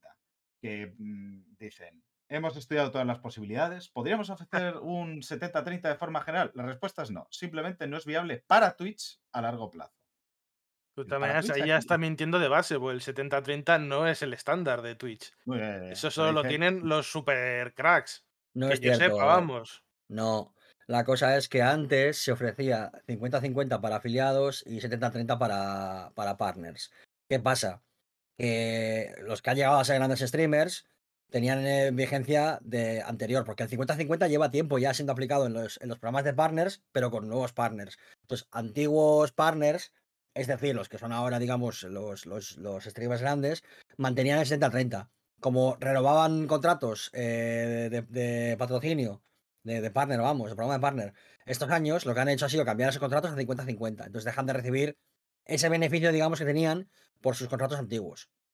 Por, Eh, eso, lo por que- eso decía que yo en mi cabeza tenía que el 70-30 solo lo tenían los grandes porque ya habían llegado a ese acuerdo antes, cuando se ofrecía. Pero no solo los grandes, esto lo consigue cualquier persona que llegase al programa de partner. Ah, vale. Eh, fuese, Bueno. fuese Sibai o fuese eh, Paquito eh, Sniper 33. Y si tienes un pequeño y lo has mantenido muchos años, si llegaste cuando se daba, lo has mantenido. Si llegabas a las condiciones para el partner, que eran esos 75 viewers de media, eh, tantas horas streameadas, tal, eso, llegabas al 70-30. Eh, este beneficio se quitó hace tiempo ya para los nuevos partners. Esto lleva ya quitado mucho tiempo. Eh, entonces, lo que han hecho ha sido eh, renovar esos contratos a la baja en el reparto por, por los problemas de monetización que tiene, que tiene Twitch, que ya han dicho que cómo se soluciona esto a, a anuncios, a meter anuncios. Lo que han hecho ha sido pagar más, más por anuncios, lo que hace que ellos eh, gasten menos dinero y el usuario tenga peor, eh, peores condiciones. Porque al Peor- final lo que pasa Peor es experiencia, claro, peor experiencia de usuario. sobre todo porque, una vez más, una decisión de Twitch afecta negativamente a la gente más pequeña. ¿Por qué? Porque el programa de, de anuncios trae una configuración recomendada. Esto lo sé yo porque yo me he tenido que pelear con esto y lo tengo que quitar todo lo que he podido y más. Ahora mismo, como streamer, si eres afiliado y quieres cobrar dinero por tu trabajo eh, eh, streameando en, en Twitch, no puedes desactivar los anuncios. No puedes. Solamente puedes quitarlo para suscriptores, pero no puedes desactivarlos del todo. Antes sí podías hacer esto. Yo lo tenía hecho, de hecho. Eh, ahora lo que pasa es que eh, Twitch te hace una, configuración recomendada de los anuncios para que tú consigas un mayor beneficio de, por anuncio. Eh, según lo que pongas, según el tiempo de anuncios que pongas, el intervalo y cuánto duren, consigues un porcentaje u otro. Desde el 30% hasta el 50%, incluso hasta el 70%. Esto para streamers grandes, evidentemente, supone em, unas ganancias elevadas y poder recuperar parte de lo que han perdido con el tema de, por ejemplo, de la reducción del precio de la suscripción y del, y del nuevo reparto. Pero ¿qué pasa? Que cuando tú configuras esta, esta configuración recomendada, ah, siendo un streamer pequeño o una streamer pequeña, es que eh, lo que hace ese programa es poner, por ejemplo, ocho anuncios seguidos nada más entrar en un canal. A mí eso me ha pasado alguna vez. No, a lo mejor no 8, pero 5 o 6 alguna vez me, ha- me han caído. No estoy exagerando, entre 5 y 10, ¿vale? Siendo lo más normal, 7, 8. Eh, ¿Esto qué pasa? Que claro, tú imagínate que te apetece darte una vuelta por Twitch viendo canales pequeños, ¿no? O entras en una categoría que a lo mejor no hay muchos, no hay muchos espectadores. Entonces dices, bueno, pues voy a ver qué hay, ¿no? Y tú entras a un canal que no sabes si te va a gustar y tienes que esperar a lo mejor 3 minutos para ver el contenido. Claramente no te compensa. Como espectador, tú piensas, no voy a esperar 3 minutos para ver algo que a lo mejor ni siquiera me gusta. Claro. O imagínate que por lo que sea, un espectador entra a un canal, se come tres minutos de anuncios y cuando llega justo el streamer se ha ido al baño. La sensación del, del- usuario que está viendo el streaming es espera tanto, tanto tiempo para nada, no voy a esperar más y se va. Entonces, esto va automáticamente en detrimento de todos los streamers que no, que no, que no ganan una mierda y que encima sus condiciones ahora son peores porque es mucho más difícil conectar con nueva audiencia teniendo en cuenta que Twitch lleva tomando una serie de decisiones que ya han ido en detrimento en este sentido. Que cada vez es más difícil em, ver eh, canales eh, con menos viewers, porque hay categorías en las que no se puede ni siquiera ordenar de manera em, ascendente en, en viewers. Es decir, no puedes colocar los streamers con menos viewers arriba. Eh, por ejemplo, la categoría de IRL, que es una de las que más genera, no se puede hacer eso. Entonces, automáticamente solamente puedes ver a la gente más grande. Em, O un hacer reparto- abajo infinito hasta que Claro. llegues a. O sea, hay un montón de decisiones seguidas que, que no solamente son para que Twitch pueda mantener un sistema de, de negocio que parece que le hace un poquito de aguas porque no lo tiene bien planteado, sino que además todas esas decisiones tienen consecuencias muy negativas para cualquier eh, streamer que haga contenido que se quiera dedicar a esto o que quiera meter muchas horas o que simplemente lo haga como pasatiempo y, le, y reciba un dinero. Es decir, al final lo que están haciendo es echar eh, a mucha gente fuera y, hay un problema muy, muy serio con esto, con, con Twitch, porque se lleva hablando mucho tiempo de que lo que va a desaparecer también es la, la suscripción gratuita del Prime. Y esto es un ataque directo a los ingresos de mucha gente.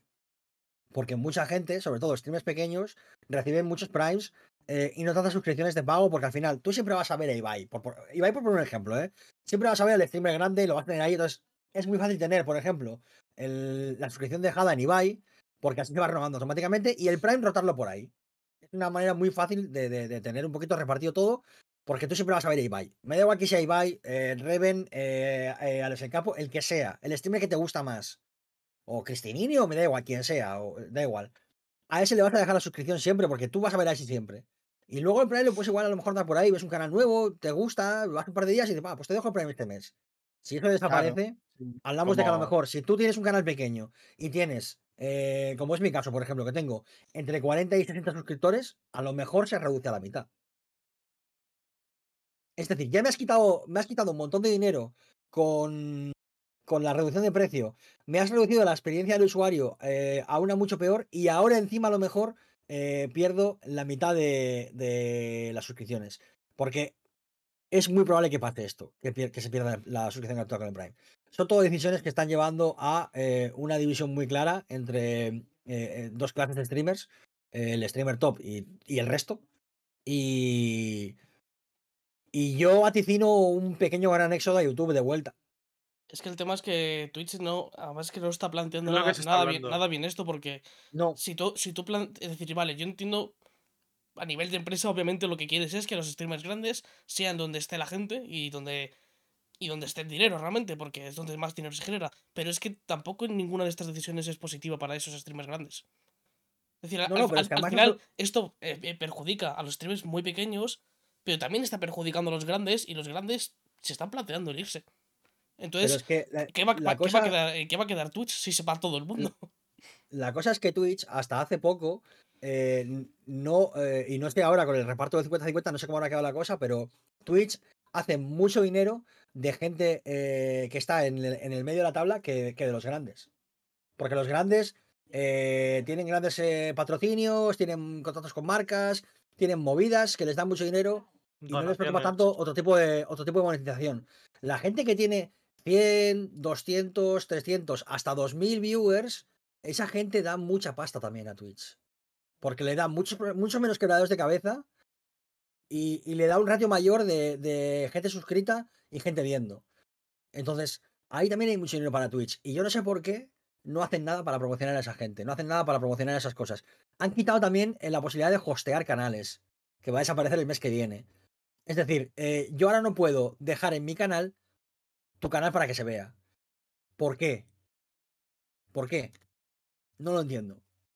Supongo que ellos ah, eh, dirán que, claro, es que el ancho de banda, tal, no sé qué, me da igual, pero ya no se puede.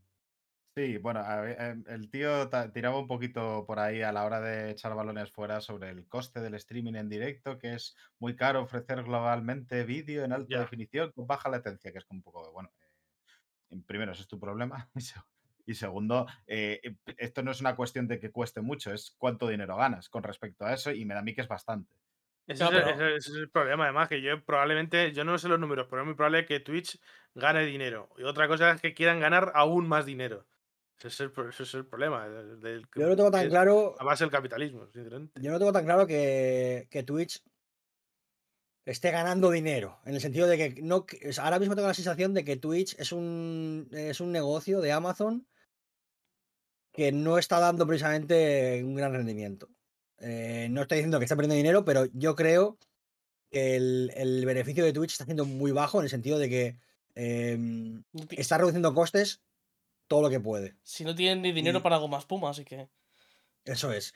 Eh, pero, o sea, de verdad que creo, tengo la sensación de que, y evidentemente estas son elucubraciones porque no tengo datos, no, no tengo acceso a, a las juntas de Twitch ni nada de eso, pero tengo la sensación de que, de que todos estos recortes son precisamente por eso, porque el, el beneficio, el margen de beneficio de Twitch no era tan grande y creo que han visto peligrar eh, gravemente ese, ese margen de beneficio. Y claro, eh, imagínate, eh, ir a un 10 Bezos y decirle, mira, si con esto no ganas dinero. Bezos no creo que diga, ah, pues para adelante, venga. Y, y hablamos de que todavía tiene la posibilidad de manejar, o sea, Twitch ahora mismo es el monopolio de- del streaming, porque es donde vas, o sea, automáticamente vas, no vas a Trovo, no vas a eh, Facebook, bueno, Facebook en mí creo que había desaparecido ya, ¿no? No estoy seguro. Mm, vas aún a- creo. Aún. No vas a YouTube a ver directos. O sea, no, no, si quieres ver un directo, no, va- no entras a YouTube a ver qué directos hay. A YouTube vas a ver a X youtuber hacer un directo. Pero no entras como entras a Twitch, digamos, a, mm, a golismear, a, a hacer zapping. Bueno, es Es, un, es poco a Twitch a donde vas. Es un poco lo que hemos hablado antes, precisamente con la parte del Game Pass, que luego hemos enlazado a esta, es precisamente el dónde estás acostumbrado a ver las cosas, que es un poco Mm. lo- el mismo efecto. O sea, al final todo el mundo está acostumbrado a hacerlo en Twitch porque, eh, pues bueno, pues eso, se- nos hemos acostumbrado a, a ello y hay esa inercia. Y, y, bueno, mm, es verdad que cambiar esa, esa costumbre en el imaginario de la gente, pues es complicado y hay que hacerlo, pero también es cierto que es que YouTube, si hay un éxodo masivo de ciertos grandes a YouTube porque les dan mejores condiciones, pues igual sí se llevan la tostada y al final es un poco es un poco eso. Yo sí que veo que igual estas decisiones, sí, mm, entiendo el que digan es que necesitamos ser, como, como él mismo decía, es que Amazon no puede meter dinero porque espera que Twitch sea económicamente independiente, que es eh, palabras también de este señor. Eh, yo entiendo que quieras hacer eso, pero es que igual en hacer eso te estás cargando la, la plataforma, lo que hace que exista per se. Entonces, no sé si hasta Yo, cuando yo creo que la, están navegando, que creo que están navegando por un desfiladero muy estrecho, ¿eh? que yo creo que la gran ventaja que tiene Twitch y creo que la, la situación de, de- de poder que tiene es que sabe que de momento los streamers no se van a juntar para, por ejemplo, boicotear Twitch o para montar una huelga o tal. Cuando ha pasado, cuando Pokémon y unos cuantos más dijeron no vamos a streamear en, en esta semana tan importante donde hay más anuncios, eh, Twitch dijo, cuidado. Pero para que eso pase a nivel global es muy complicado. Es muy, muy complicado, requiere conciencia de clase, eh, requiere cierta organización. Sinceramente, viendo cómo es el panorama de streamers grandes en España, lo veo muy complicado. Lo veo muy complicado porque hablamos de una, de, una generación de, streamers eh, que está todo el día hablando de que los impuestos son un robo, de que se van a Andorra, de que se les cobran mucho, con, con salvadas y con las excepciones. La gran mayoría es, gente en ese estilo, eh, con una mentalidad eh, muy, muy neoliberal. veo muy complicado que vayan a decir nada, sobre todo cuando su bolsillo en principio no peligra en ese sentido. Porque ellos sí, podrán cobrar algo menos de Twitch, pero siguen estando en portadas, siguen teniendo contratos eh, eh, de patrocinadores, eh, proyectos que están, que son em, paralelos a Twitch y no tienen ningún problema. Entonces, en ese sentido, a ellos les vale lo que les supone la exposición de Twitch, no tanto lo que cobran de, de, de, de las suscripciones, digamos. Y yo veo complicado, viendo cómo es un poco la mentalidad de Twitch en España, por lo menos, la posibilidad de que toda la línea de flotación eh, grande de streamers diga, nos vamos a plantar aquí. Lo veo muy complicado. no, pero Porque no, no, lo- no lo han hecho con cuestiones que afectaban a la plataforma hasta ahora, como mucho algunos alzaban la voz un poquito. Dudo que lo vayan a hacer. a- Es que, no, es lo, que lo no lo dudo digo mucho. que lo hagan de manera coordinada por una cuestión de, de darse cuenta a todos, de hablarlo, reunirlo y decir, oye, hay que boquetear esto, sino de una cosa que sea eh, de un proceso, vaya, que, que vaya a tener. Es verdad, que en ese sentido, Twitch todavía tiene años por delante eh, de, de poder hacer un poco lo que quiera hasta que se vean las consecuencias en caso de que sean negativas. Es decir, que, Pero, que no, pero que no Twitch, es una... Twitch tiene una- un, una- un ejército de reserva muy, muy grande. Hay mucha gente deseando ser el nuevo Ibai. Hay muchísima gente deseando ser el nuevo eh, Auronplay. Siempre pueden coger a uno, promocionarle a tope, a uno que ya esté en un nivel tal y decir, venga, este va a ser el, el- nuevo tal. Y no tienen problemas en ese sentido. Que se vayan uno o dos o tres o quince de manera individual, hablando cada uno de que YouTube me paga más, no sé qué, no sé cuál, y no realmente diciendo, me voy de aquí por unos principios y me quiero llevar a todo el mundo. Mientras no pase eso, Twitch puede siempre intercambiar piezas porque los streamers no son tan importantes.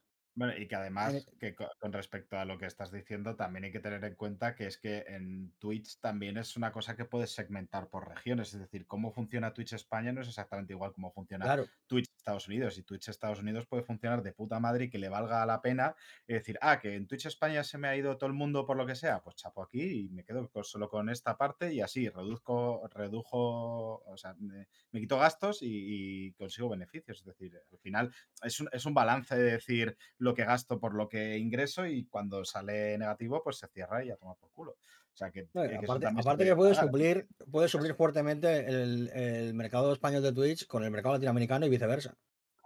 Porque tienes, es uno de los idiomas más hablados del mundo, hay un montón de gente streameando en castellano.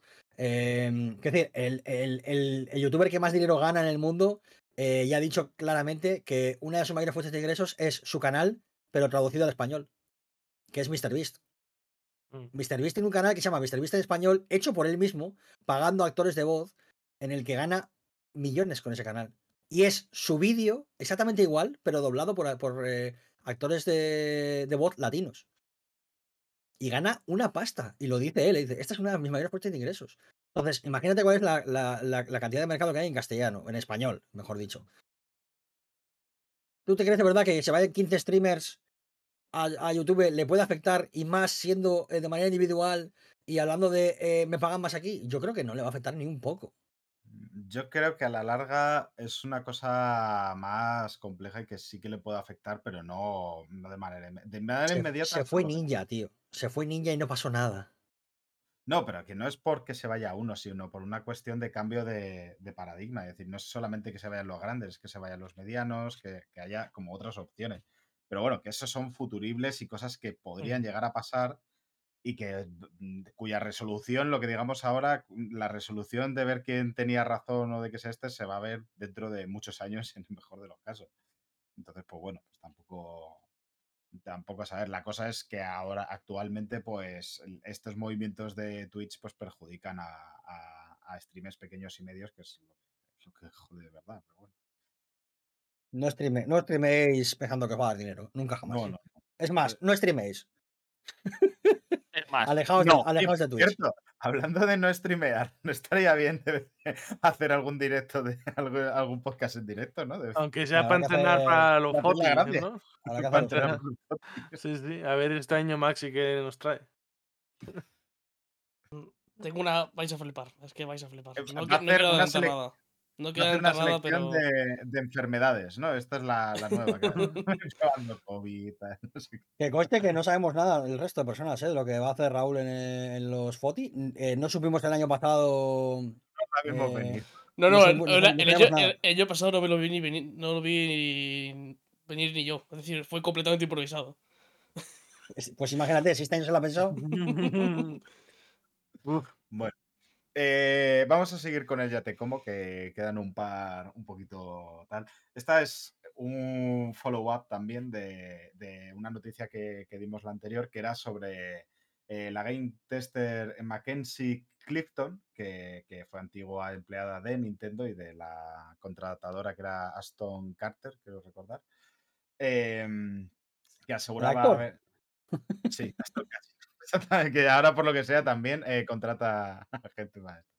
Em, que- Alguna connotación, eh, un po- un poquito off topic. ¿Sabéis que eh, Snoop Dogg tiene contratado a un señor que le, eh, que le lía los porros? sí, sí, lo sé, lo Sí, sé. sí. ¿Sabéis cuánto cobra? Más que yo. Eh, no ¿Queréis sé saber cuánto gana? mm, cuánto. Igual no. Pero dile. 40 mil dólares al mes. Poco me parece. Además seguro que no Ostras, pero claro, tienes que tener en cuenta que son muchas horas, ¿eh? Que con lo que que- fuma el, el Snoop. Técnicamente lo tiene siempre cerca, en plan, para decirle, líame uno. Soy esclavo, ¿eh? Uf. Es un poquito de esclavo, ¿eh? Ya Ya, pero igual, pero igual de- hablando de que. O sea, si, de- si tú puedes, si tú puedes eh, eh, liar porros, en plan por adelantado, a mí me parece un trabajo de puta madre. En plan, levantarte a la mañana, cuatro horitas eh, liando porros y luego decir, Snoop, me marcho. Dame los 40 mil. Es que igual los quiere recién hechos, ¿sabes? Claro, es es como, que- como fresh. Es como el pan, ¿no? Que es cuando está recién hecho está mejor. Pero es que además tiene que ser algo así como que Snoop de repente esté así normal, levante la mano con dos dedos levantados y tengas que ponerle un porro ahí en medio. Pero tienes que tardar, tienes que tardar 30 segundos o ese mes no te paga. Y que tengas que ir Pero- haciendo una producción cada hora diciendo, vale, pues no, ahora, ahora llega la hora después de la merienda, claramente va a querer como dos, tres, voy a ir al jardín a, a cortar ¿no? las hojas, a irlas secando, todo eso, ¿no? Estoy, estoy convencido de que Snoop es tan buen pana en ese sentido que seguro que le pone un por la mano y le dice, vete haciendo otro, pero tranquilo, ¿eh? Arregla- Pero Bueno, también es un buen pana, pero le gustan los NFTs, o sea que. En ese sentido he dicho, en el sentido de tratar a su empleado. Porque si alguien paga, si alguien está dispuesto a pagar a una persona que le lía los porros 40.000 pavos al mes, yo creo que mal no le va a tratar. Claro, también es verdad que vosotros creéis que Snoop Dogg sabe lo que son los NFTs. Sí, porque sale hace poco que había retirado mucho rap de Spotify porque decía que le pagaban poco y que le iba a convertir su sello en todo NFTs. Sí, sí, pero, te- Pero él lo que- sabe. que yo es que estoy Hombre, un la empresa ahí. suya, no sé. No, no, es que, pero eh, ahí está un poco la cosa, que me da a mí que es un poco la de que le ha venido su colega, quizás el primo del que le lía los porros, y le ha dicho, buah, buah, Snoop, Snoop, esto es el futuro, te tienes que meter ya, ¿eh? Que eso Porque- puede ser, porque el tío cuenta una, contó una anécdota también de que un día estaba en la Casa Blanca ahí en una cena y dijo, pues me apetece fumarme un porro. Y se fue al baño y dijo que creo que dijo que encendió una servilleta o lo que sea para ver si saltaba alguna alarma, vio que no saltaba y dijo, ala, pues porro para adentro. Y en el baño de la Casa Blanca fumándose un porro. Yo solo voy a decir que ni los futbolistas ni los cantantes eh, son ellos los que negocian sus contratos. Son sus Por, padres. su- ¿no? por suerte para ellos, también te A digo. veces ¿eh? son sus padres y a veces sale mal. En el, en el caso de Snoop Dogg, precisamente por eso montó Death Row Records. Ese Sí, fue el sí, motivo en sí. el que dijo, ¿me queréis joder con los contratos? Está bien, me monto un sello. Historias bien jodidas, como la de Britney Spears y su padre, que, o sea, bueno. Bueno, eso Eh, ríe. ¿Esto lo hemos hablado ya en el podcast? Sí, no. de Sí. hecho creo que la semana pasada o algo así. Hostia, chaval. Uf, vaya de vu. Pero bueno, eh, volviendo a Nintendo, como decía, eh, la Games te- eh, Tester eh, Mackenzie Clifton, que por cierto en el anterior podcast me refería a ella eh, de manera masculina, perdón, eh, aseguraba haber sido despedida de- después de haber hablado, preguntado sobre sindicalización en un eh, eh, preguntas y respuestas que hubo con Nintendo, donde estaba eh, Doug Bowser ahí, bueno, repartiendo un poco la para.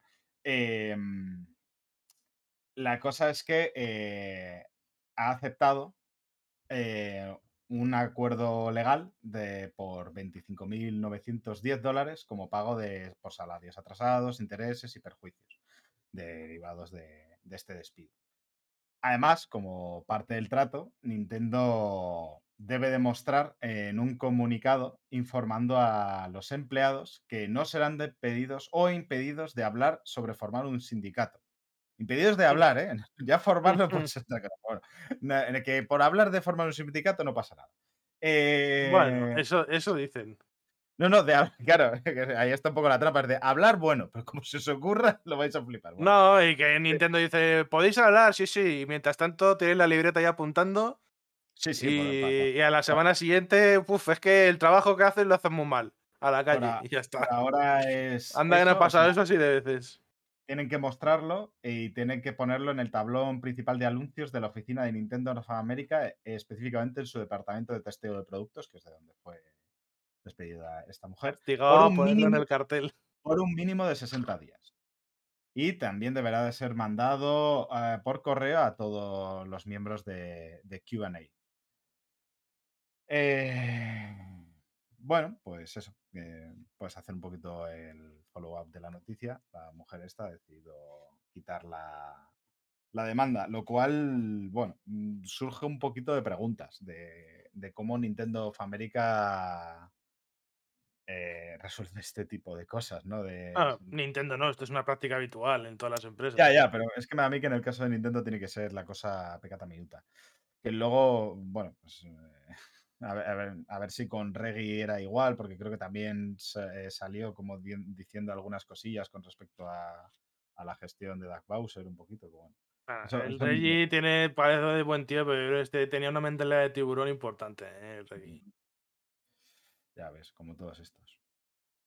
Pero bueno, eh, esto es un poco la noticia. No sé qué, qué opináis sobre el acuerdo. Porque la mujer ha hecho lo que ha podido, ha visto que era lo que podía sacar y mira, pues bien por ella. Si no podía sacar mejor, otro un resultado mejor, pues ¿qué le vas a hacer? Sabes también muchas veces que enfrentándote a estas empresas lo tienes complicado. Eso es verdad. Y el Pero- trabajo no se lo iban a devolver. Entonces, Eso es Estamos jodidos, Yangos.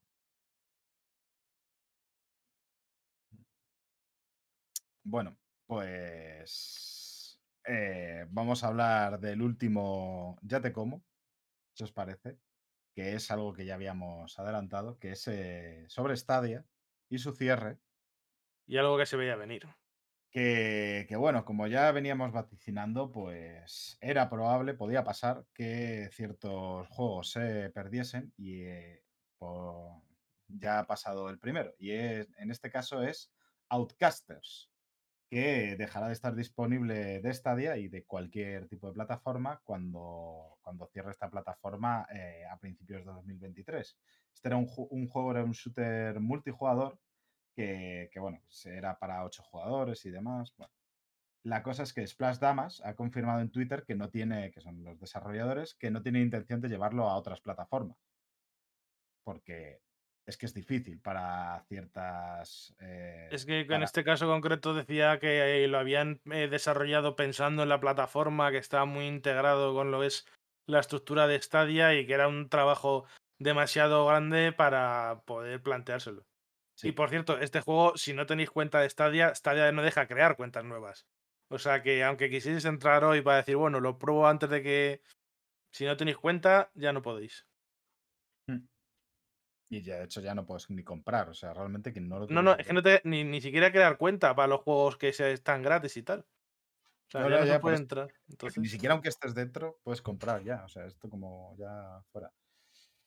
Así que, bueno, hay ciertas empresas que sí, las grandes, evidentemente, pues eh, IOA Interactive ha ofrecido soluciones para Hitman 3, Bungie y Ubisoft, Ubisoft va a intentar trasladar sus, sus juegos a través de Ubisoft Connect, Bethesda pues puede hacer cosas también para pasar la PC, pero hay otros juegos, sobre todo lo, como es el caso este, de juegos pensados específicamente y diseñados, desarrollados para, la plata, para esta plataforma, eh, que, que- que igual se pierden. Eh, y yo si fuera ellos, miraría si tienen una posibilidad de demandar.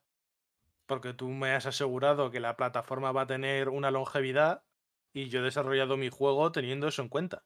me da a mí que si no, si pudiesen haberlos demandado, ya lo hubiesen hecho. Es decir, eh, seguramente el contrato con Google sería, estaría escrito de tal manera que si esto pasaba, eh, no te podías quejar de ninguna de las maneras. Es como la de yo tengo todos los derechos para cerrarlo cuando me salga de los santísimos eh, cojones, eh, de cualquier manera en, en este y ni siquiera tengo que darte la noticia. O sea, es- seguramente si nadie ha, ha hecho una demanda es porque todos los contratos iban por ese lado. Y seguramente con el historial de Google de cerrar cosas cuando tal y de aquella manera y tal, seguramente su sí, apartado otra cosa legal no, pero ya lo tenga, expertos- ya lo tengan súper hecho. Claro, otra cosa no, pero expertos en cerrar cosas son un rato. Deben de tener, ya tienen experiencia. Por eso, por eso. Así que. Bueno, eh, otro follow-up muy bonito de este Ya te como. Que, que ya por fin termina. Y si os parece, si no tenéis nada más que, añadir sobre esto, yo más allá de, de esto, y, no, y bueno, no, no será el primero, pero bueno. Así que terminamos el Ya te como y vamos a hablar Sí, sí, ya. Pues de Stadia tenemos, comentamos bastante en el, también en el programa anterior. o sea Ya que. ya. Sí, sí, sí, este, este, este ha sido más programa de, de continuación, de updates, de El cosas del epi- el epílogo, ¿no? Sí. Pero en este caso, ahora ya terminamos con una cosa bonita, eh, como es eh, la película de Super Mario y su Ese, trailer. ese ha sido buen chiste. Ese ha sido buen chiste. Como que es buen chiste. Qué chiste. Joder, madre mía, qué vergüenza ajena la voz del Mario. Sergio la tenemos, ¿eh? O sea, Eh, qué vergüenza ajena en general el Mario. El resto guay. También. pero el también, Mario- este es- La, la cara también, madre mía, madre mía, es de peli de miedo, ¿eh? La cara del Mario. Pero y, decir, y el culo, pero claro, es que no hay. No tiene culo. Claro. Que le han quitado el ¿Qué culo. Aparte, o sea, es que es un desastre a todos los niveles. Yo quiero a mi El Mario Nalgón. Es decir, El culo gate es un tema. Eh, está, está, Ah. realmente se ha ido al cielo de los culos con el de Nightwing. O sea, piensa, Eso es. piensa ese lugar mágico donde está el culo de Mario y el culo de Nightwing contando sus aventuras. A base de pedos. Bueno, también. sí, No, eh, tienen código Morse a base de eh, chocar los cachetes.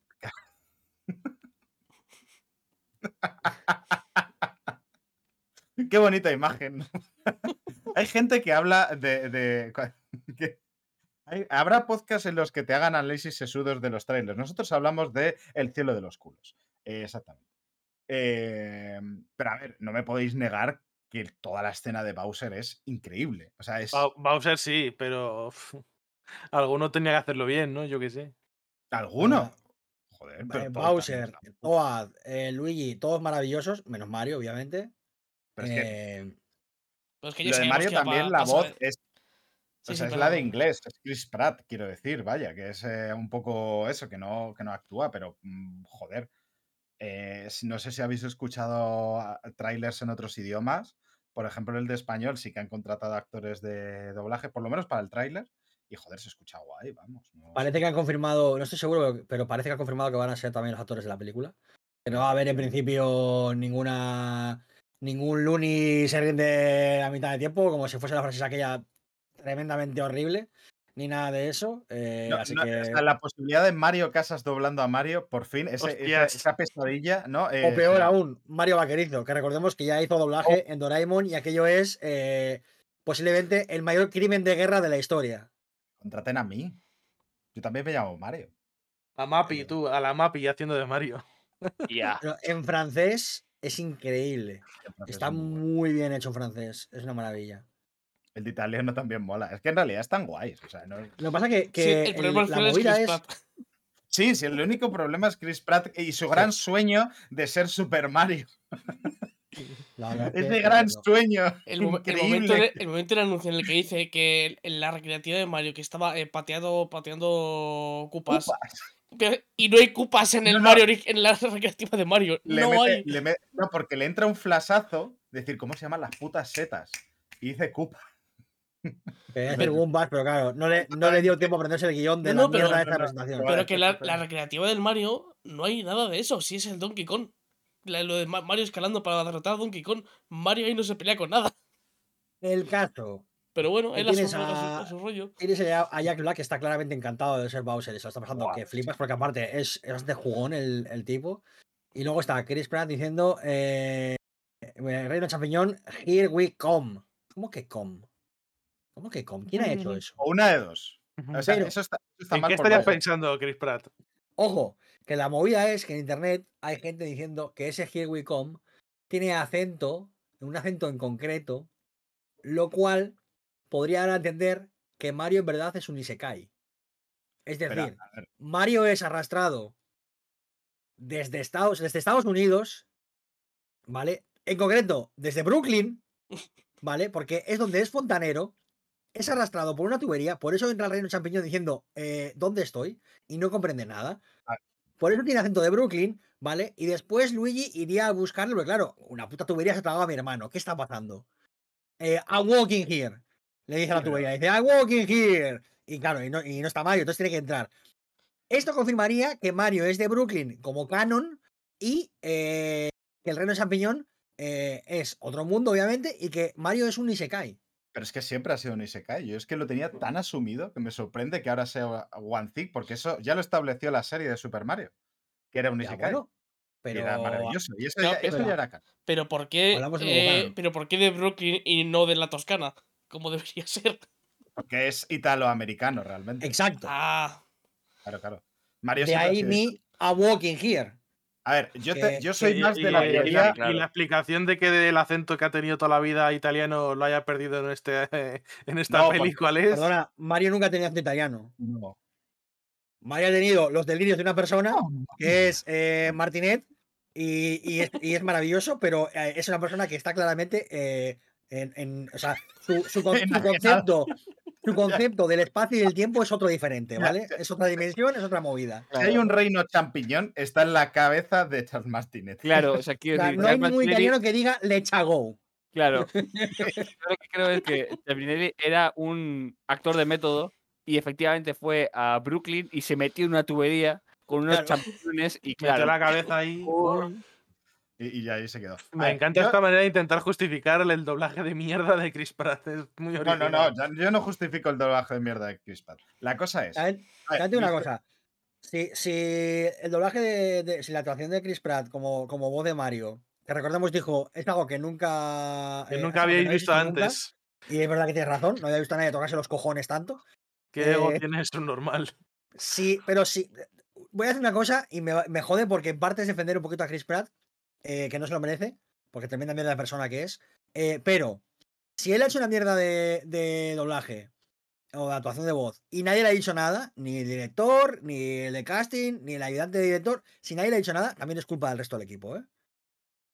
Claro, Pues sí, pero pero al final es el típico famoso de turno al que nunca le van a decir nada. Claro, coño, cuando pero- contratan a un influencer aquí en España, que ha pasado muchas veces, hacen un doblaje de puta mierda y es nadie dice nada. pero es Bueno, pero no es solo tu culpa, digo, que no solamente Pero nos sí, tenemos claro, que es y- un que que, mm, Claramente es em, culpa de a- algún productor que le ha venido en gana que Chris Pratt Sí. sea el sea Ese, Mario. ese- es el O sea, primer es- culpable. ya Claro, está. eso es evidente. ¿Me está es diciendo que en realidad Chris Pratt no es fan de Mario? Eh, Te estoy diciendo más, te estoy diciendo Te más. estoy Te diciendo estoy más. diciendo que, que, que Chris Pratt está boicoteando a la película de Mario porque le cae mal, porque Es es ceguero, es ceguero. Él es de- no, no, él es de Brooklyn y vino un día un fontanero y no les arregló las tuberías. ¿Por qué? Yo es que- Porque era el actor original de, de Mario que, como era de método, se metió la- en su tubería y nunca salió de ahí. ¿Os imagináis que la actuación, la mala actuación de Chris Pratt es en realidad una venganza porque eh, Sakurai no mete a, a Waluigi en el, en el Smash? Y como está enfadado, ha dicho, voy a hacer de Mario y lo voy a hacer mal. Claro, ahí, está- ahí ya estáis no, estáis asumiendo que el pronto- Chris Pratt es capaz de actuar bien y sabe cuándo actuar mal. A ver, es capaz de actuar bien, por desgracia. Actúa, actúa bien, sí. En bien. Recreation no hace mala. mala cosa. Efectivamente. Está muy bien. Pero se puede ser mal actor, o sea, se puede ser muy buen actor y mala persona, ¿eh? No pasa No, nada. no, ¿eh? que puede, no, puede pasar muchas veces, que es diferente. ¿eh? Suele pasar, suele pasar. Eh, Como con los jugadores de fútbol, los actores también se presume que son como la gente. Re- recordemos que hace poco han jugado a Cuba Golden Jr., ¿eh? que es tremendísimo actor, pero también es un puto acosador de mierda. exacto. Pero bueno, eh, yo a lo que iba. Yo tengo mi teoría de, cua- cuál es el rollo Isekai. La cosa es que yo no creo que es que venga de Brooklyn, sino que viene de New Donk City, que para eso se estableció dentro del canon, y que la historia es esa, que, que- que, bueno, que, que se ha absorbido por ahí, que va- van de por ahí. las- que le estamos dando. Pero, al final, Yo creo que pero la al final dice I'm walking here. ¿O no?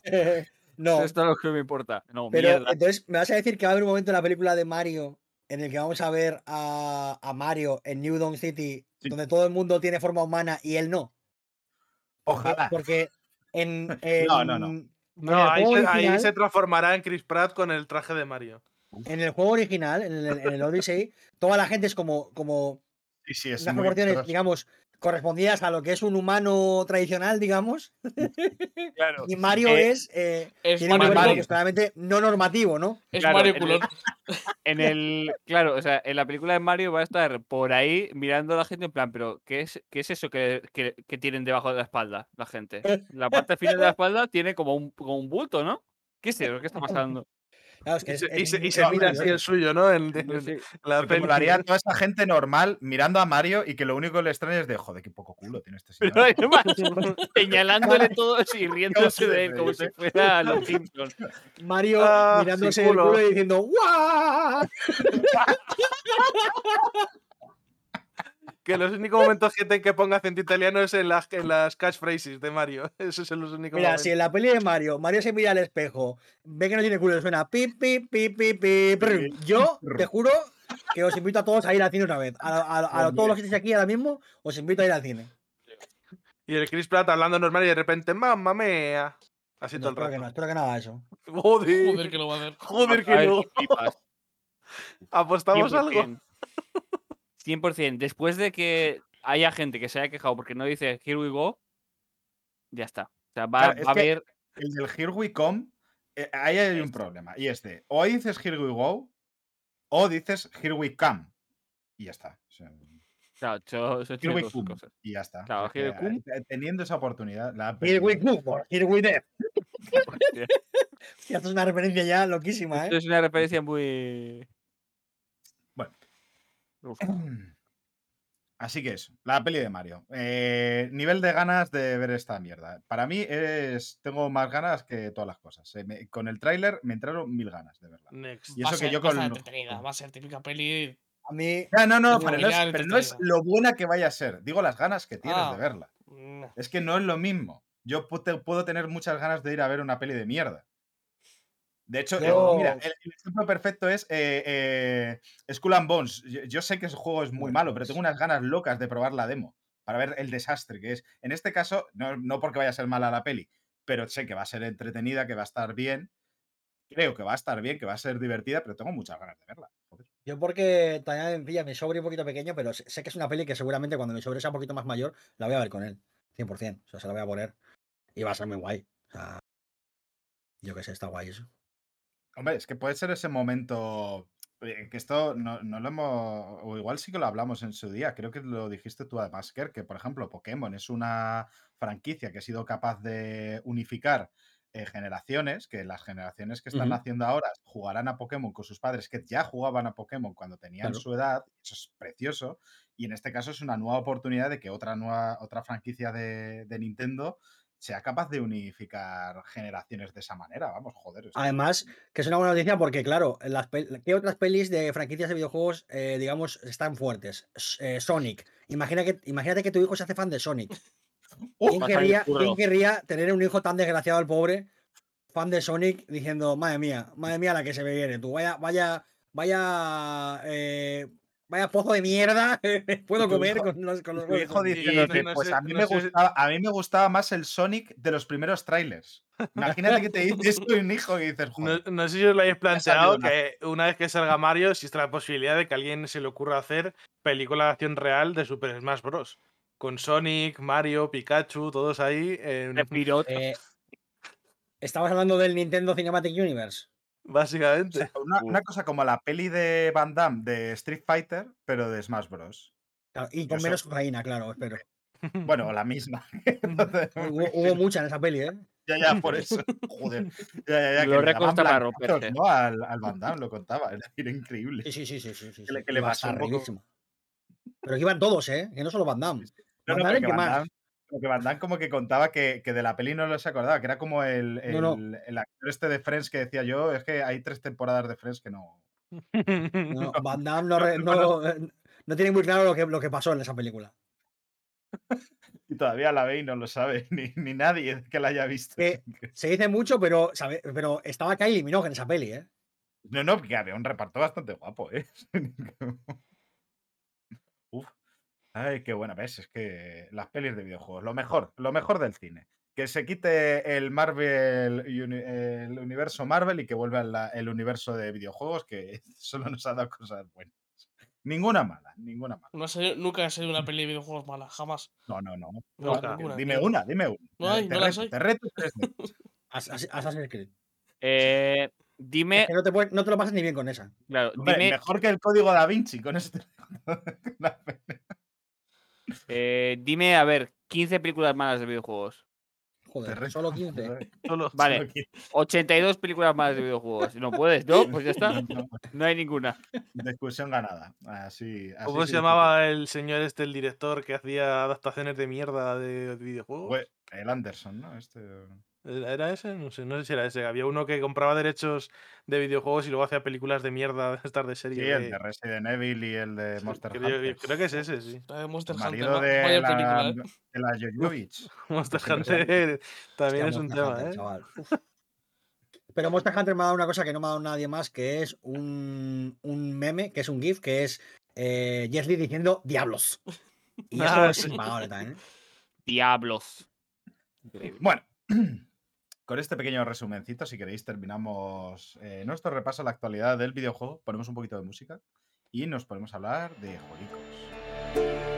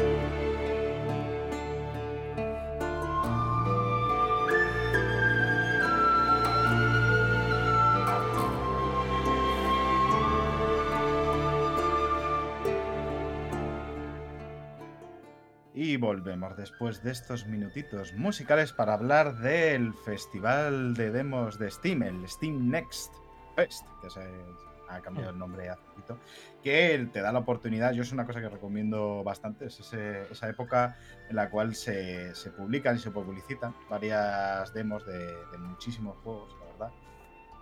Eh, y te- es un escaparate muy bueno para ver qué cositas se vienen o qué cositas hay ya, realmente. Hay algunas que ya salido. Y hemos estado probando unas poquitas, pero creo que en este caso solamente yo, ¿no? Que el resto ha estado otras cosillas, pero bueno. Em, ¿Quieres empezar tú? Vamos a hacer un- una listita de aquellos que más nos han llamado la atención, nos han gustado y comentarlos un poquito. Venga. Eh, pues voy a empezar por. Me voy a saltar uno, que es el. El. Ay, el Dawn Keeper, porque hablamos de él ya. Pero está la demo, por si la quieren, por si quieren jugar. Y voy a empezar por Nine Years of Shadows, que es un. Es un Metroidvania muy chulo, con un, con un pixel art muy bonito. Eh, además, está hecho en México, está hecho por un equipo mexicano. Y tiene una mecánica maravillosa que es que eh, tienes una, una barra como de, de escudo ah, que cuando te golpean pues se reduce evidentemente. Y cuando te quedas sin ella, que también la usas para hacer diferentes tipos de ataques, eh, puedes recuperar parte de esa barra abrazando a tu osito. Está muy guay, es súper cute. Y es un Metroidvania al uso.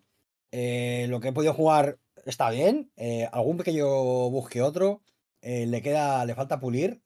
Pero si te gustan los Metroidvanias, te gustan las armaduras estilo Caos del Zodiaco y te gusta el pixel bonito, es un juego a tener muy en cuenta. Además, eh, orgullo, orgullo latino, ¿no? Ahí con, eh, con ese desarrollo mexicano.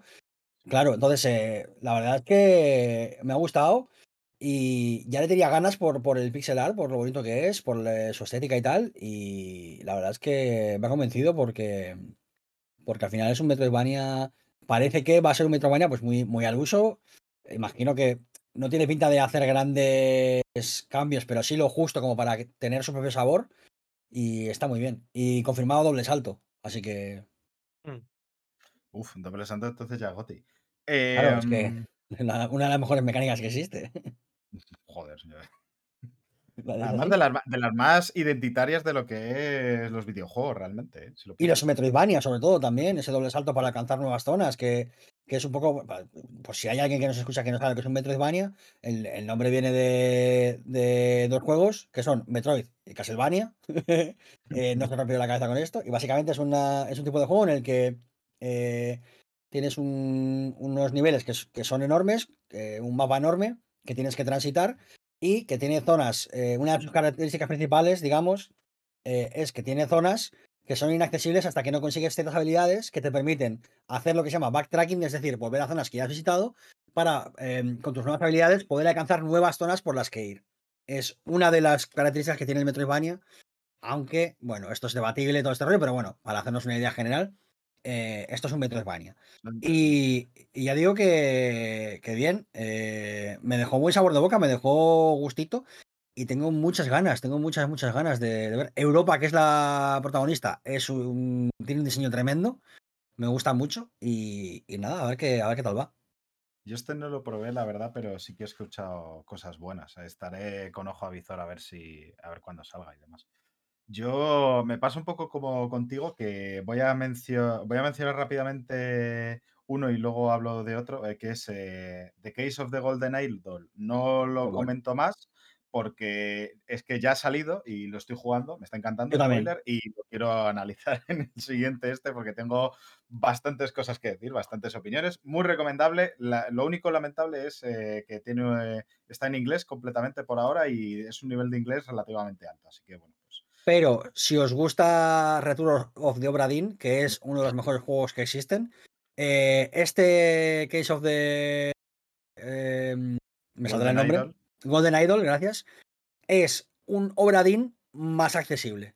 No es tan es así. complicado como Obra Dinn, que es un juego eh, de de hacerte un máster, eh, literalmente es de estudiarlo. Eh, es un poquito más accesible, y, pero, pero tienes eh, el sentimiento de detectivesco, lo tienes igual. Y está muy, muy bien. Está muy, muy bien. Aparte, tiene un estilo, un estilo artístico muy particular, está, está muy guay. Los personajes, cuando, cuando tienen caras sorprendidas, cosas así, son muy graciosos. Y, y es, es muy divertido porque al final son escenas en las que haces clic en diferentes objetos y, y sacas información de ahí y de ahí, desde ahí montas la escena que ha pasado. Está muy, muy bien. probarlo, vamos, y ya hablaremos de él eh, en profundidad, eh, el análisis en sí, en, en el próximo programa, porque yo voy, voy loquísimo. literalmente el próximo, o sea, la semana que viene. Sí, sí, sí, pues, hombre. que sí, se, ya puede, ese y el- ¿eh? Si a- hacemos spoilers. Si se puede, ese y el Scorn vienen para la semana que viene. Pues ya está. Venga, pues hecho, ya, te- ya lo voy apuntando, perdón. Bueno, Eh, la, el promo, la, la autopromo para el próximo capítulo, ¿no? Como la el, cliffhanger. El, pero yo del que quería hablar era del Storyteller, que es un jueguecito de puzzles en el cual la, la gracia está en que tienes que componer las historias. Te, te muestran un título, que es el que tienes que conseguir, yo qué sé, enamoramiento, por ejemplo, ¿no? Y te dan ciertos elementos, una escenografía, un tal. Y dependiendo de cómo configures las distintas escenas, pues dan distintos efectos u otros, ¿no? Entonces, eh, es un juego de puzzles en el sentido de que tienes que descubrir cómo combinarlos para, para conseguir esos, eh, eh, el resultado que tú quieres, la historia que tú quieres. Pero solo hay un posible resultado o tiene algo de margen para crear historias. Hay, hay margen. En los primeros no, porque es muy, son demasiado cortos y realmente hay una pequeña, solamente hay una pequeña, solamente hay una posible solución. Pero luego, como es un sistema, como el sistema es, eh, como es un puzzle de sistemas, no es un puzzle de, resoluciones, es decir, tú, según cómo combinas estos, va a dar un resultado, otra cosa es el que tú esperas. ¿Sabes? Puedes poner al, al tío y a la tía, al lado, luego en la siguiente escena, el cómo es envenenado el tío y en la siguiente cómo, está muerto o lo que sea, ¿no? Entonces, eh, pero puedes hacerlo del revés y entonces que se muera sea la tía, ¿no? Es, es, eh, es ese rollo, pero tú mm, mm, puedes llegar a distintos resultados eh, que son satisfactorios. Luego la cosa se va poniendo cada vez más puñetera, aunque en general, por lo menos en la demo, lo que yo he visto no llega a ser excesivamente complicado, pero sí muy entretenido, muy, muy divertido para ver cómo verlo. A mí me ha, me ha parecido bastante interesante de ver. Y además muy, muy, muy visual y, y gráficamente bastante bonito. Yo lo recomiendo bastante. Así que, bueno. Pues otro, otra demo que he probado de un juego que me ha dejado loco eh, en el sentido figurado y casi casi en el sentido literal es Out of Hands. Es un, es un juego que es una cosa, o sea, no se puede describir. No puedo describir lo que es Out of Hands. Es muy difícil ponerlo en palabras. Hay un texto en nivel oculto, por cierto, que lo hace seguramente mejor que yo. Eh, un saludito a, a toda la gente guapa de, de nivel oculto. Eh, pero voy a intentar describirlo. Out of Hands es técnicamente un juego de cartas. Pero no es un juego de cartas. Es un juego en el que tú, eh, en una especie de, de pesadilla febril, te conviertes en manos. Tus ojos son manos, tu corazón es una mano. Tienes fotos, de, vídeos de manos que, voy a- que forman voy- el corazón. Voy, voy a decirlo ahora. Si buscáis imágenes del juego, hacedlo bajo vuestra propia responsabilidad sí. porque son bastante turbadoras. ¿eh? Son bastante creepy. Bueno, pero es que no solo eso. todo funciona con las manos. Es decir, la forma en la que juegas es que tienes enemigos que te atacan y tú tienes unas manos y un corazón, que también está hecho con manos. Las manos las puedes mover para coger cartas, que son cosas, por ejemplo, un lápiz. Con ese lápiz, atacar. Y eh, mientras va sucediendo todos estos combates, van apareciendo una especie de eh, mm, eh, presencias que te hablan de cosas y te van preguntando y te van haciendo como te van volviendo loco a poco a poco. Es una cosa increíble, pero también es una cosa muy extraña y que visualmente puede ser impactante. Eh, porque no se ve nada, realmente nada extraño, pero a la vez es muy inquietante. Entonces, creo que va a ser un pepino. Creo que va a ser un rollo Inscription en el sentido de decir, madre mía, esto es una puta joya. Pero eh, si pudierais ver la cara de Yer ahora mismo, entenderíais a lo que me estoy refiriendo cuando hablo de su estética y de su rollo. ¿Qué cojones? Yo entiendo que la entrada puede ser un poco rara. A mí, al revés, la estética me llamó y dije, ¿qué es esto? Quiero saber más. Pero entiendo que una persona que, por ejemplo, eh, algo que. O sea, hay algo bonito en lo perturbador ayer. No me mires así. Eh, sí. Sí, sí. Hay sí, algo, sí. hay, hay algo, eh, hay algo puramente humano en pasar miedo y en pasar inquietud, porque por algo se te tiene terror. O sea, esto es así. Porque existe porque estáis colgados. Bueno, el caso es que este juego visualmente pues es imponente por lo que digo. em, tu, icono es literalmente una persona, pero sus, órganos están eh, reemplazados por manos. Es una cosa muy rara, pero probadlo. Si no, si no os da mucho asco y podéis sobreponeros a esto, probadlo porque jugablemente tiene pinta de ser una cosa muy loca. Y, y, eh, ya digo, el nivel oculto le echaron un ojo. Fue gracias a ellos que yo ah, me fui a buscarlo. Y, y, joder, tiene pinta de que puede ser un pepino, ¿eh? Y Mm, a- que en- yo no antes me de acercar por eso, porque es que me ha resultado demasiado perturbador. que le- lo he pensado, oye, que luego cuando eh, recopiléis los dos, todos los nombres de los juegos que estáis diciendo para ponerlo en la descripción y tal, y que la gente si los quiere jugar tenga ahí, o como van a ser varios, un, aunque sean los nombres, no hace falta decir de qué va cada juego, pero por lo menos los nombres. escuchen otra vez el podcast, y así más. Eso. Alternativa. Claro. Que, Bueno. que hagan ellos la lista de los nombres, ¿no? Encima que trabajen No, ellos claro, un poco. eh, eh, ahora tenemos que trabajar. Bueno, hablando de trabajar y de horrores, por cierto, eh, yo voy a hablar de Dredge, que es un jueguecito eh, en el cual eh, trabajas, trabajas de pescador con un barquito muy mono, vas ahí con tu... Por un barco prestado. Con un barco prestado, es verdad, la historia empieza un poco de eso, de que se nos ha jodido Tus el barco y tenemos que de- devolver una deuda. ¿Cómo? Pues pescando, porque es lo que sabemos hacer. Entonces, pues coges tu, tu barco, vas ahí a la zona de fondeo bajo, ves ahí, hostia, una lubina que de puta madre, me la llevo, voy, la vendo en la lonja, qué guapo, ¿no? Con unos videojuegos muy chulos. Pero de pronto llega la noche y tú dices, bueno, voy a, voy a continuar porque la verdad es que no tengo sueño, porque no hay barra de sueño per se, pero bueno, tú como jugador dices, vamos a continuar eh, a pescar. Y de pronto hay cosas arrastrándose por debajo de las aguas, cosas turbias. No voy a decir más, porque parte de la gracia eh, de, este, de este juego es irlo viendo. Eh, a mí es que me ha sorprendido bastante porque, joder, la jugabilidad per se de pescar parece una tontería, pero es bastante divertida y luego la historia no está nada mal llevada, ¿eh? Tiene ahí como toques Lovecraftianos, tampoco voy a Mm. decir mucho más.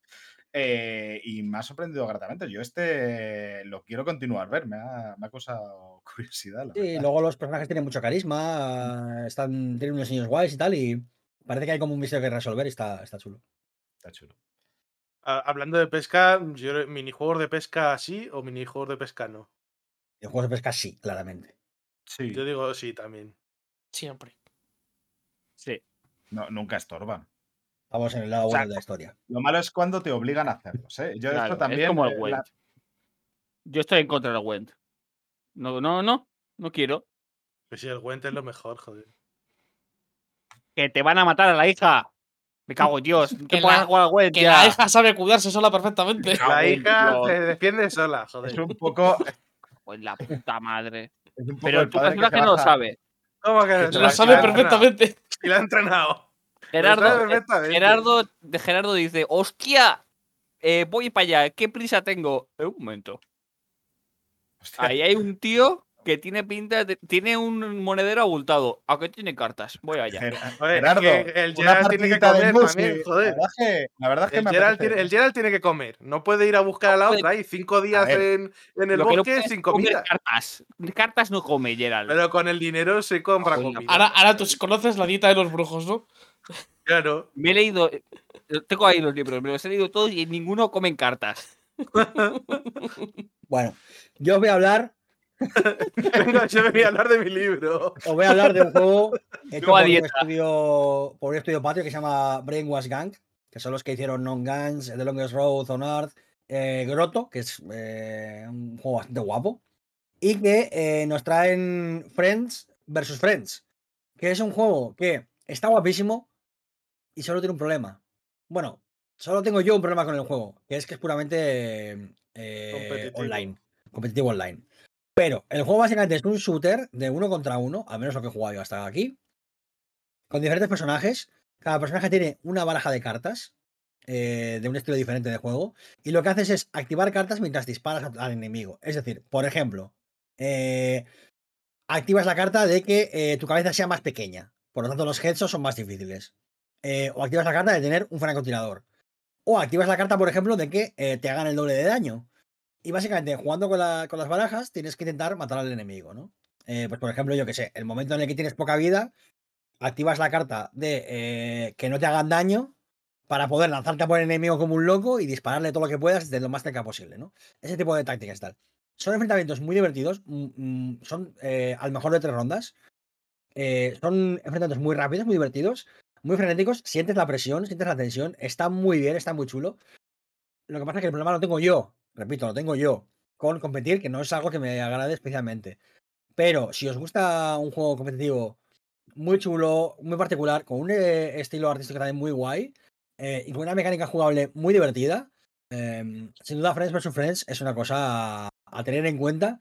Además, como digo, de, estudio patrio, de gente de gente de acá, que siempre está muy bien apoyar la industria, el tejido industrial de desarrollo eh, de nuestro país para que siga, la gente pueda seguir comiendo, que es algo que por lo que sé a veces les cuesta un poquito, porque en este país eh, el tema de el tema de cobrar bien por hacer videojuegos está complicadillo, Porque se lo lleva todo Mediaset. Por cierto, eh, por ejemplo. una eh, eh, recomendación este, si ah, el juego eh, te puede gustar más o menos, pero por favor veros el tráiler que es increíble, es súper chulo. El trailer es una fiesta, la introducción del juego es una fiesta y las partidas son una fiesta, de verdad. ¿eh? Increíble el tráiler. De los mejores que he visto en muchísimo tiempo, ¿eh? Uf. Bueno, pues yo voy a ir a, todo lo contrario. Voy a hablaros de un juego que, eh, que no es competitivo, es cooperativo, que es Ship of Fools, que es un, un Metroidvania cooperativo en el cual tienes que quedar con un amiguito para llevar un barquito que tiene que atravesar ciertas aguas de pantanosas, de un río, que está lleno de peligros y que tenéis que coordinaros para poder superar. Lo cual a mí me encanta porque me recuerda bastante, con ciertas diferencias, a un juego que disfruté mucho co- con, amigos, em, que es eh, Lovers in a Dangerous Space Time, que no lo conoce nadie. Yo lo conozco es me parece increíble y, ese y- juego. y lo he jugado. ¿Y qué te parece? Ya. A ver, eh, tengo, tengo buen recuerdo. Es que me gustó muchísimo. Yo tengo Pero, buen recuerdo. O sea, es muy pequeñito, muy tal, pero desde Sí. aquí lo recuerdo. Y este eh, no creo que llegue a ese nivel, pero puede alcanzar otras cotas por el rollo de ser eh, Metroidvania. Y yo lo estuve probando con un amigo en local y es muy divertido. Y los juegos cooperativos de este estilo, a mí la verdad es que me gustan mucho. Y si os interesan, pues puede ser una muy buena, muy buena adición. Vaya, Pero este no es el de, la- el de las ranas en el barco. eso es. Las ¿Es, ranitas. ¿Es Metroidvania o es- no, es, no es un roguelike?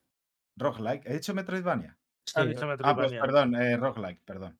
Estaba flipando, digo, a ver si todavía es algo que yo no. Porque yo le vi No, no, no, a un colega. Perdón, perdón, perdón. Después es que se me pilla Claro. la, mi dislexia, perdón. Eh, eh, roguelike, perdón, perdón. Eh, así que bueno, pues eso. Esa es mi, mi recomendación. Ship of Fools.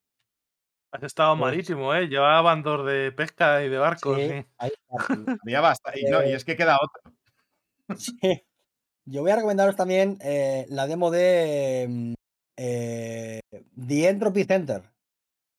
The Entropy Center es un, es un shooter, eh, pero no es un shooter. Eh, como Portal, que es su gran influencia, es un shooter, pero no es un shooter en verdad. Es un juego de puzzles. Por mucho que dispares, no es un shooter. Y dentro de Center es un poquito lo mismo. Es un. De hecho, cuando juguéis vais a ver la, la- la clara influencia de Portal. Porque básicamente es- eres una persona en un centro de investigación que encuentras un arma de entropía. Un arma que además tiene inteligencia y te habla. Y te pone caritas y tal. Está, es, es muy cute. Y lo que haces es eh, disparar entropía, con lo cual eh, los objetos pueden eh, restaurarse a versiones anteriores eh, en el tiempo o volver hacia adelante, digamos. Y con ello tienes que hacer diversos puzzles. Básicamente es un poco la idea de Portal con los portales, eh, pero con la entropía. Tiene algunos puzzles bastante chulos en lo que pude jugar en la demo. eh, y la verdad es que me llamó la atención porque no es Portal, obviamente. No le voy a pedir que sea Portal, pero hubo momentos de conversaciones muy divertidas. eh, la relación un poco con, con- el arma está, está muy guay. Es un personaje bastante, bastante carismático el arma, la verdad. Y los puzzles eh, te enseñaban muy bien progresivamente a, a usar el- este poder de la entropía, digamos, y, y está muy, muy bien porque tienes esos momentos tan bonitos cuando un juego te hace pensar que eres muy inteligente. Eh, y clara- claro, claramente no lo eres, simplemente te, te han hecho sentirte así, ¿no? Eh, si un juego de puzzles te sabe hacer sentirte inteligente, es que hace las cosas un poquito bien, por lo menos, porque em, siempre tienes que sentir eh, que tú eres el que encuentra la solución, porque tú has sido el que lo ha pensado y se ha llevado los sesos. Y con Dentro of Center eh, hay momentos en la demo en los que dices, ah, claro, tiene que ser así. Y lo pruebas y funciona y dices, qué bueno soy. Realmente el juego te ha enseñado a hacerlo, ¿no? Pero, Mm. pero esos momentos. Y ya te digo que, que si queréis jugar a Portal sin que sea Portal, eh, en el mejor de los sentidos, lo digo, eh, Dentro of Center tiene pinta de que puede ser eh, una alternativa muy, muy chula. Sí, este lo, lo he visto, no lo he llegado a jugar, pero, pero no tiene mala pinta. A ver si, a ver qué tal luego resuelve el rollo de los de los puzzles y tal, pero bueno, a mí ese tipo de juegos es un poco como el storyteller, que no tiene por qué ser puzzles súper complicados para que simplemente No. que te hagan sentir, eh, que te hagan ese, ese cosquillita mental, esas cosquillitas mentales cuando consigues Eso es. resolver algo, eso es lo único que le pido. De momento en la demo, lo que el nivel que tiene ese puzzle es ese, ese nivel en el que em, no haces todo automáticamente, sino que tienes que pararte un momento a decir, vale, voy a hacer este paso, este paso y este paso. Entonces tienes, digamos, el, el punto de, entre comillas, dificultad justa para que te haga pensar un pelín, pero no te frustres en ningún momento porque relativamente eh, sencillo encontrar la, respuesta probando, digamos, una o dos cosas. Eh, si, vas, si, sabes- si has jugado muchos juegos de puzzles, puedes encontrarlo ahorita en la primera, pero si no, pues igual con dos o tres yo creo que, que un poco de prueba y error te sacaría más de una respuesta. Y eso te hace siempre sentirte, sentirte inteligente, eso está bien. Vale, pues Lo que no sé si este crees que puede llegar a tener el riesgo de que sea muy pesado lo del arma y hablar, como el otro juego No, este porque- No, no hablamos de un arma que sea edgy, es un arma que es cute, es una inteligencia que es cute, que es adorable, que, que, que, te- que es agradable estar con ella. No te está diciendo todo el día fuck you, fuck, fuck, fuck. No, no es simplemente es yo me, estaba acordando de este otro juego que no me acuerdo de estudio lo iba a hacer para el No. Game Pass, que el arma era ultra pesada. No, no, no, no es ese rollo, no. Es, es mucho más el carisma que tiene. O sea, es que una vez más lo voy a comparar. eh, y las comparaciones no le, no le vienen bien porque Portal es un juego enorme. Pero es un poquito glados en ese sentido, de que siempre te divierte la interacción, siempre es divertida, siempre te. Es más una recompensa más que un. más que un castigo, en ese sentido. Entonces no yo creo que no, no creo que canse. igual que en Portal, es en ciertos momentos, es justamente cuando has terminado el puzzle. Durante el puzzle te dicen, oye, termina, disfruta de esta parte y luego ya es continuación Sí, de sí, sí. historia, de tal. no. Es un- Ya digo, es, es, es Portal, pero con otra skin. Portal de otra línea temporal, básicamente, en ese sentido. Veremos si llega a ser tan bueno, que es complicado, por- no porque dentro de Vicente no pueda ser bueno, sino porque Portal es prácticamente inmejorable, sobre todo Portal 2. Eh, pero desde luego tiene buenas hechuras para hacer un jueguito. Sin, no quizás el juego de tu vida, pero un juego que, juegues y te, y te caliente el corazón y te guste y te lo pases bien, que está bastante bien también, ¿eh? Yo voy a continuar con el rollo marítimo porque voy a hablar de Wavetail, que es un jueguito en Mm. el cual llevamos a una chiquilla que, que, bueno, vive en unas islas y demás con su abuela, muy bien, y un día, por lo que sea, aparece una oscuridad y además aparece una suerte de sombra que, por lo que sea, empieza, va por debajo del mar y como invirtiéndose, eh, no sé si cómo explicarlo de otra manera, em, y mimetizando tus movimientos te permite como desplazarte por la superficie de, del, del- del mar.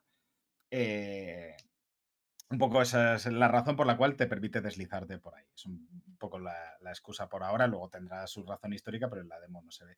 La gracia de este juego, a mí lo que más me ha llamado la atención es el movimiento, que es una cosa que a mí me flipa bastante en los videojuegos. Me ha recordado, por cierto, a, a The Pathless, que aquí lo analizamos, Sí. eh, que tenía un movimiento increíble, súper chulo.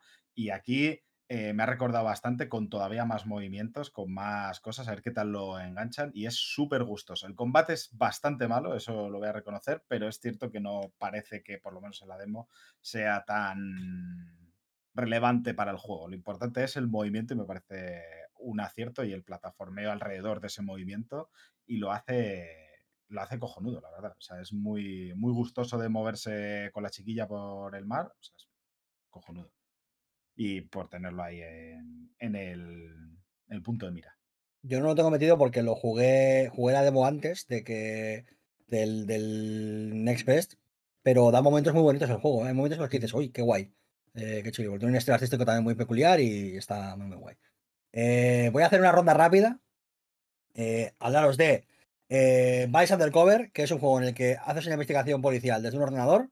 Está bastante guapo eh, manejar un Windows 95 prácticamente. En plan, eh, las ventanas tardan en cargar y esas cosas. Está muy chulo, además hay que pensar bastante. Este. Eh, está muy, muy guay. Además te pone música, el juego te pone música, en plan, tienes abierto el, el Winamp. Es increíble. Eh, Inquilinati, que es un juego en combate por turnos en el que manejas a un copista del siglo XV, eh, haciendo, dibujando criaturas, y esas criaturas luego se pegan. Bastante curioso.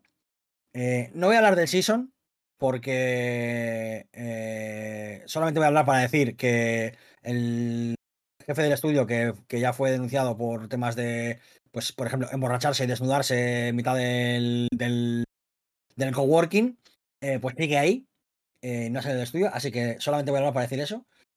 Manor Lords, que es un juego de em, gestionar un pueblecillo feudal, eh, ir haciendo crecer, que si te flipa el rollo de pues construirte un establo, eh, mandar a la peña a cazar y joderte cuando llega el invierno, es tu rollo. Eh, Flat Eye, que es un simulador de una tienda en el que de repente pasan movidas y te pegan un tiro, una cosa de locos. De Estados Unidos normal y corriente. Sí. Sí. Eh, que ya ha simulador- salido, que es un Souls-like, eh, con algunas cosas de combate bastante guapas. Y me voy a parar de momento en eh, Selaco, que es, además de una palabra en euskera, eh, si se escribe diferente, también es un boomer shooter bastante guapo, eh, con una estética muy chula, eh, y, que, y que, joder, me ha gustado. Que me ha gustado mucho pegar tiros ahí como si fuese eso, una especie de Quake vitaminado. Bastante chulo, la verdad. Si, os, si os mola rollo Boomer Shooter, la estética, eso de los, de los Quakes y tal, pero ¿cómo recuerdas tú que se veía Quake? en ese sentido. O sea, Eh, ¿no? Ese, ese, Sí, no muy guay, tiene una variedad de armas bastante chula. eh, no es un juego fácil tampoco. Hay momentos donde se sufre y tal. Pero la demo es bastante larguita, tiene para probar un rato guay. Y la sensación del, del gameplay es que em, es un poco eso, lo que recuerdas que se jugaba en, el, en, el, en los Quakes, ¿no? En ese sentido, en los Dooms y tal. Está, está bastante guay. Y aquí me paro de momento. Me ha Vale, gustado lo de eh, eh, es un- una palabra en euskera, si se escribe de otra manera. Digo, bueno, igual también si se escribe de otra manera es una palabra en inglés o en francés. No, no, o- Selaco, Selaco es una palabra que puedes decir en, en euskera, solamente que no es con S y con C, sino con Z y con K. Ah, vale. un poquito a eh, cualquier palabra puede ser una palabra en euskera si cambia Claro. todas las letras. Claro.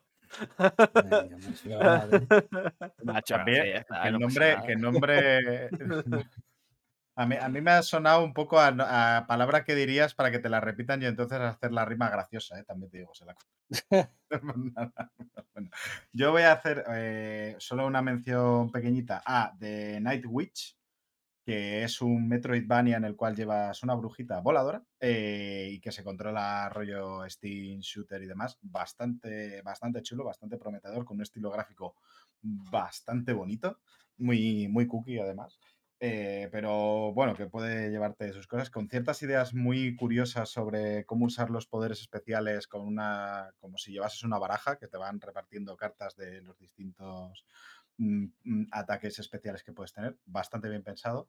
Y ya que estamos con las cartas, voy a pararme a hablar de Wild Frost. Bastante recurrente también el tema cartas, ¿eh? Bastante Sí, jueguitos de cartas. bastante de moda que eso. eh, No me digas tú eso cuando llevas jugados 457 Assassin's Creed que son iguales, por favor, ya está bien. Yo no me he quejado, solo he eh, Esto- establecido un hecho de- poco del que todos nos hemos dado cuenta. Otro juego de cartas, otro juego de granjas. Llevamos toda la existencia de, de los videojuegos con los putos shooters y los putos Assassin's Creed. Dejándose en paz con las granjas y las cartas, por favor, ya está bien. Yo no he dicho nada malo, solo he dejado caer un hecho del que me he dado cuenta, simplemente. Per- recurrente el tema de las cartas. No, Eh, es es un comentario positivísimo. Es un poco. Un es comentario un no- poco- totalmente neutral. Es un poco de. eh, en los juegos de granjas también. Pero. Las chicas. Me comí una generación entera de shooters marrones. Dejadme en paz con las putas granjas. con granjas bonitas donde puedes hacer cosas, que es así. O las cartas, que yo, yo vuelvo a decir, yo no soy el mayor fan de los juegos de cartas, ¿eh? Eh, pero es que este tiene pinta de ser, Pero, pero, pero este tiene pinta de ser la nueva drogaína Slade Spire, pero hipervitaminada. Es que, es que no sabría decirlo mejor, es que me parece hasta con mejores ideas que Slade Spire. O sea, coge el testigo, pero en vez de ser un clon de Slade Spire, coge el concepto y dice, bueno, vamos a hacer nuestro propio juego de cartas. Y joder, ¿cómo lo hacen? Porque encima tiene varios niveles, varias zonas con las posiciones, como las pones si delante uno otro, la idea del líder. Parecido al que hemos hablado antes, entonces. Eh, no lo sé porque no. no, no o sea, en el Gwen, básicamente en el Witcher podías colocar, en, tenías como tres frentes y podías colocar a tres alturas la carta y según la zona en la que la coloques puede atacar a una zona o a otra también. No, aquí es eh, un pelín distinto, pero va un poco por ahí. Sí que tiene posicionamientos, tiene efectos, tiene sinergias. Es bastante difícil, lo, lo voy a decir ya. Te tienes que pensar bastante las cosas. Eh, pero es que tiene pinta de ser come horas. También es un roguelike, por cierto. Ahora sí lo he dicho bien. Roguelike. Em, y, bueno, que, que, se ambienta. El estilo gráfico, las graf, las. la- lo, lo que es las cartas son preciosas, cosa que. Aunque hay gente que diga que el Slade Spire es feo, a mí no me parecía feo, pero es verdad que este es mucho más bonito. Bueno, eso sea, a mí no me parece feo per se, tampoco me parecía bonito. a mí me parece, a mí este de España me parece feo, pero no creo que eso sea motivo. O sea, es un feo agradable. Sí, a, a mí es que no me Es desagradaba. un o sea, feo que es feo intencional y es una opción artística. Es, es el equivalente a una persona. O sea, es el equivalente a. eh, por ejemplo, cuando hubo una, una locura eh, eh, global de las mujeres heterosexuales con Adrien Brody. Que tú miras a Adrien Brody y dices. Adrien Brody, sí. Mm, no, o sea, es como, como encontrar sexy a Jack Black. Jack Black no es canónicamente el más guapo, pero, pero joder, pues yo qué sé, algo tiene que está guay. Pues eh, Slade Spire es lo, mi- es lo mismo. Pero Tú es- ves, ves, ves una captura de Slade Spire por ahí y dices, pues tampoco está bonito, pero una vez conoces a Slade Spire dices, joder, un revolcón le daba.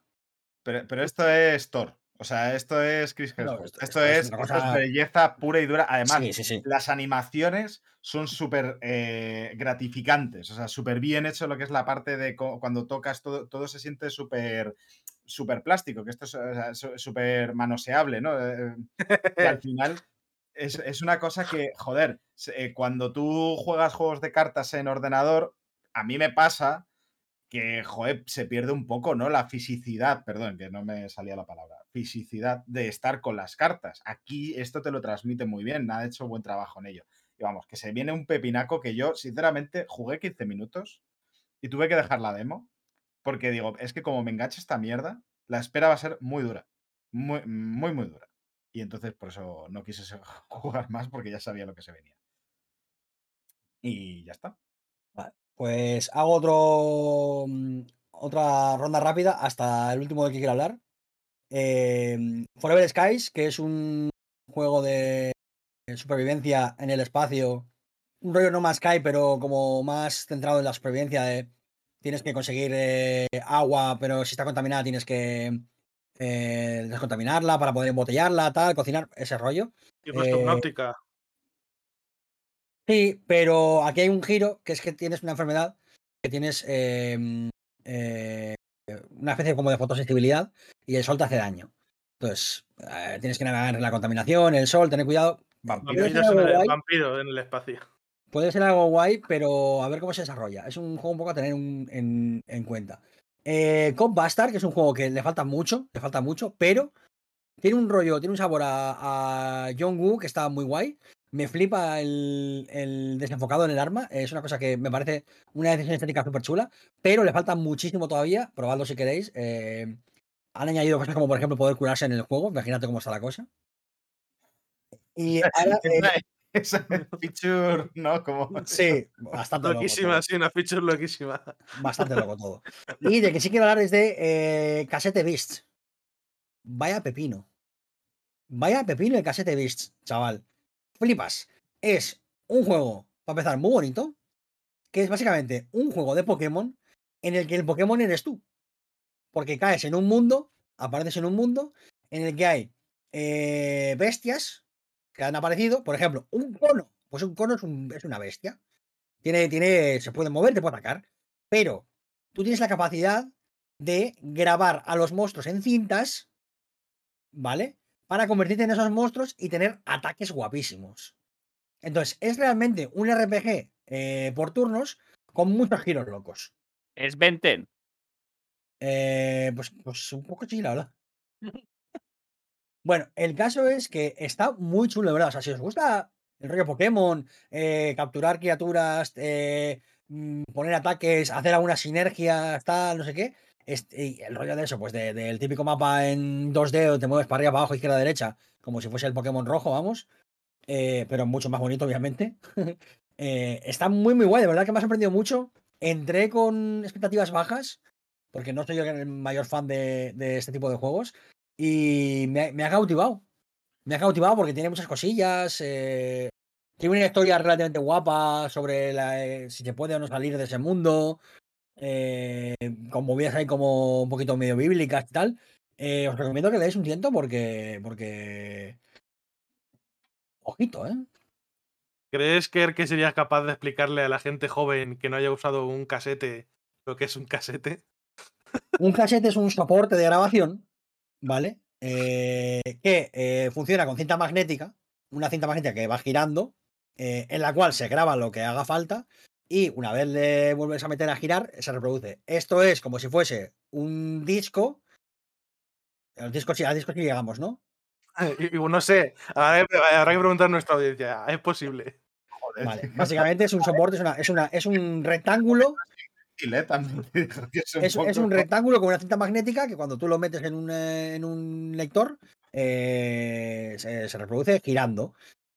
En su época eh, había que eh, rebobinarlas a mano, muchas veces con un bolivic, se metía en el agujero y se le daba vueltas, pero llegó el futuro y el futuro eran eh, las- los reproductores que eh, las rebobinaban automáticamente. Y se grababa tanto por la cara A como por la cara B. Y ese Entonces- futuro pasó ya también hace mucho. Ese futuro pasó, nos pasó por encima cuando llegó el disco, pero el Walkman, llegó la rueda, eh, ese futuro pasó, sí. El Walkman fue la gran revolución de. de- El juego, la verdad es que estuvo bien. el Walkman fue la gran revolución de, de la. O sea, quiero decir, el Walkman es el precursor del iPad. O sea, del, Sí. del iPod, perdón. Es realmente la- la- el, el origen de, de la idea de, de llevar la música en el bolsillo eh, y de que ahora llevemos la música en el móvil. Es el. No te nos mueras, Maxi, por favor. Y de la muerte de Sobre, sobre todo, muteate. No, no, eh, mu- eh, mu- este muteo de la grabación. Es que tengo que dar dos botones de mutear, así que no se escucha la Vale, grabación. vale, vale, vale. Perdón. Aquí, ya puede- aquí esto puedes cortar. Eh, el precursor, el precursor de, de llevar la música en el móvil es el, es el Walkman, que era literalmente un, un cacharro para meter la cinta dentro. O sea, esto se- es, así. Pero está muy, muy guay, de verdad. O sea, si os gusta el rollo, ese, lo que digo, ese rollo Pokémon, pues para adelante, de verdad. Está muy chulo.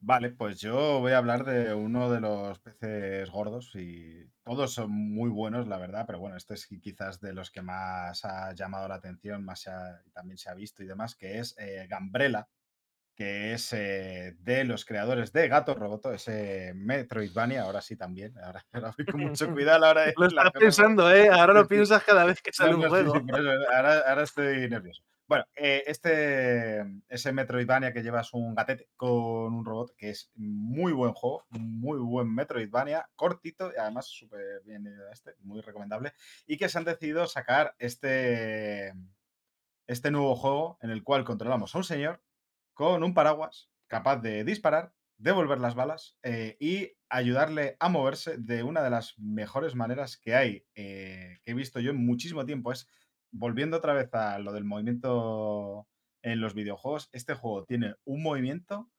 cojonudo y una idea buenísima, además de un diseño que a mí me recuerda mucho a lo que al diseño eh, estilo Miyamoto, de decir, lo bueno es cuando una sola acción te sirve para varias cosas, que es una forma de diseñar eh, juegos que, siempre decía Miyamoto con respecto al salto de Mario y, demás cosas. Y en este caso es eso, con solamente abrir el paraguas ocurren muchas cosas dependiendo de, de dónde lo hagas, cómo lo hagas, en qué dirección apuntes.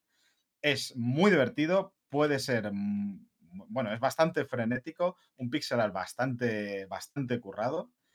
Y bueno, yo creo que se viene tremendo pepinazo, vamos, es un poco Yo soy un poco más conservador porque estoy de acuerdo en que lo del paraguas eh, es una maravilla porque te sirve tanto como para cubrirte las balas, como para deslizarte por una liana, como para flotar, como para pegar, para mil cosas. Y es muy guay, o sea, que todo ese, ese- esas acciones contextuales este, eh, funcionen también, está muy guay.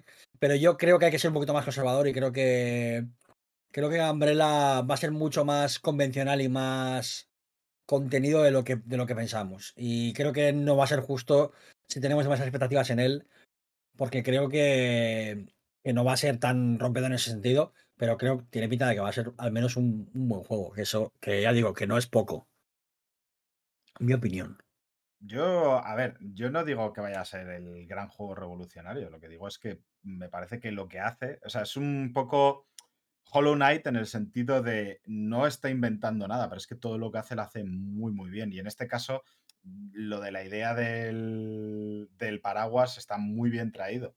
Mm, Vamos, no sé, sea, eh, quiero decir, eh, lo que veo es un gameplay súper bien cuidado y que luego lo que quieran expandirlo. Y viendo que Gato Roboto supieron expandirlo, creo que lo suficiente es un juego corto, pero es que no necesita más, es perfecto en ese sentido y creo que en este eh, juego si siguen lo mismo y hacen un juego lo suficientemente contenido como para no hacerse aburrido ni repetitivo su, su jugabilidad, pues se puede quedar una cosa súper buena, vamos. Yo tengo muchas ganas. Sí, sí. Y hasta aquí, ¿no? Sí. Hay muchos más, eh, pero esto es lo que hemos jugado. Eso es. Eh, pero aquí no termina el programa porque, ¿por qué no? Vamos a seguir un poquito. Poco, os Porque- prometo que poco, ya se acaba, de verdad. Sí, es que dos horas y 40 minutos grabados yo creo que nos parece poco, así que vamos a seguir. No, hombre, llevamos dos semanas sin grabar, ¿eh? En Claro. realidad. Claro. Hay que, hay que. Claro, debería- debería- Deberíais darnos las gracias por hablar claro. tan poco. Claro, ahora Yo lo que, yo lo que hablar. entiendo que ha dicho Mariolas es que quiere que hagamos un programa de seis horas.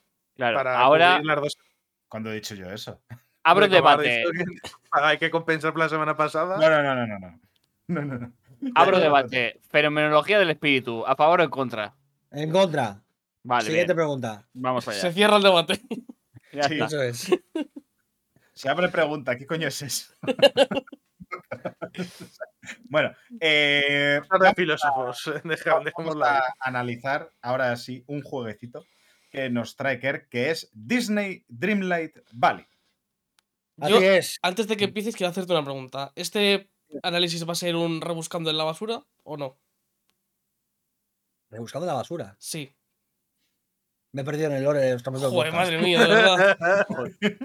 Cuando dice yo la- los, hago los análisis de juegos de mierda, los llamamos así, rebuscando en la basura. Ah, era así como nos llamábamos. Sí, sí, sí. Vale, vale. No, no, no. Vale, vale. Voy a ser. eh, A ver, un No poco. llega, no- llega tanto, ¿no? A ver, es que tiene muchos problemas este juego. Sí, sí, pero no, entonces. Tiene muchos problemas. Eh, tiene todos los problemas, en verdad. Eh, bueno, O sea, no estaba dentro. claro, no había que rebuscar. Claro. Eh, bueno, empezamos. Dis- Disney Dreamlight Valley es el juego que nos ha, nos ha traído Disney, ¿no? La maravillosa eh, empresa para nada malvada Disney. eh, en el que encarnamos a una persona que puedes tú crearte como tú quieras, que llega a un valle, a un valle de, de luz y ensoñación, por eso se llama Dreamlight Valley. Eh, y han pasado cosas. Allí la magia se ha ido, ha llegado la oscuridad, eh, luz y oscuridad, como cantaba Giovanni Vázquez. oscuridad y luz. Y llegas allí y la gente que está allí no recuerda nada. Casualmente la gente, la gente que está allí es gente de Disney, ¿no? Pues está por, el- por ahí de repente el, el puto Mickey, está el Goofy ahí diciendo "Obvio", y esas cosas, están en sus movidas, pero no recuerdan nada de su vida. Dicen, "Ah, ha pasado, ha pasado algo. Algo ha pasado. ¿Tú quién eres? ¿De, ¿Quién es usted? ¿De dónde, ¿De dónde viene usted? Y resulta que tú vienes del más allá ¿eres de a saber de dónde, a llegar allí a reponer un poco eh, la luz y restaurar la oscuridad. Entonces, em, tú eres como la. la- el, eh, o sea, tú eres real- realmente el. El Anakin Skywalker del, del Valle. Vienes a traer el equilibrio y ayudar a todos sus integrantes a recuperar eh, la memoria, básicamente. Como se sale que Porque- Skywalker va a acabar mal la cosa, ¿eh? Está, está un poco la- Claro, como ahora Star Wars es Disney, Sí, la verdad es que podría todo estar es Disney. Anakin de pronto, ¿no? Es como, claro. Aparece Anakin y acaba el juego con todo sangre por todos lados, todos muertos. Aparece el- diciendo I'm walking here. Em, el, el gimmick del juego literalmente es este. O sea, todo, todo se basa en. Ah, qué guay, mira, es el puto Mickey. Ah, qué chulo, me he cruzado a Merlín. Eh, Nada, de locos. Si está eh, Merlín, mira, dónde- mira dónde está el eh, Gilito MacPato. si está Merlín, el juego ya es un 10. Así que a partir, Merlín es muy guay. Merlín está muy guay. a partir de ahí Yo- hablamos. Le voy a dar crédito a una cosa, que es que los personajes están muy guays. eh, son los personajes de toda la vida, entonces es muy guay estar con Mickey. em, te cuentas sus cosas, tienes su personalidad, entonces cada uno hace su- Por ejemplo, yo qué sé. Tiene detalles muy cuidados, como por ejemplo, Gelito MacPato, cuando se quita sombrero para saludar, en plan rollo, jaja, qué bien, tiene monedas en la cabeza, el hijo de puta, escondidas. Porque es un, es un puto cerdo capitalista. Se las tiene guardadas ahí en la cabeza para que no se las quites. Em, el caso es que, bueno, tú llegas allí y tienes que ayudar a la gente, ¿no? Tienes que volver a traer. eh, make the Valley great again, un poco, ¿no? Hostia. Va mejorando la cosa. ¿Cómo haces esto? Eh, bueno, pues reponiendo unas piedras mágicas, eh, ayudando a la gente de. Para hacer un muro, ¿no? claro. Eh, we're going to build the wall and Maléfica is going to pay it.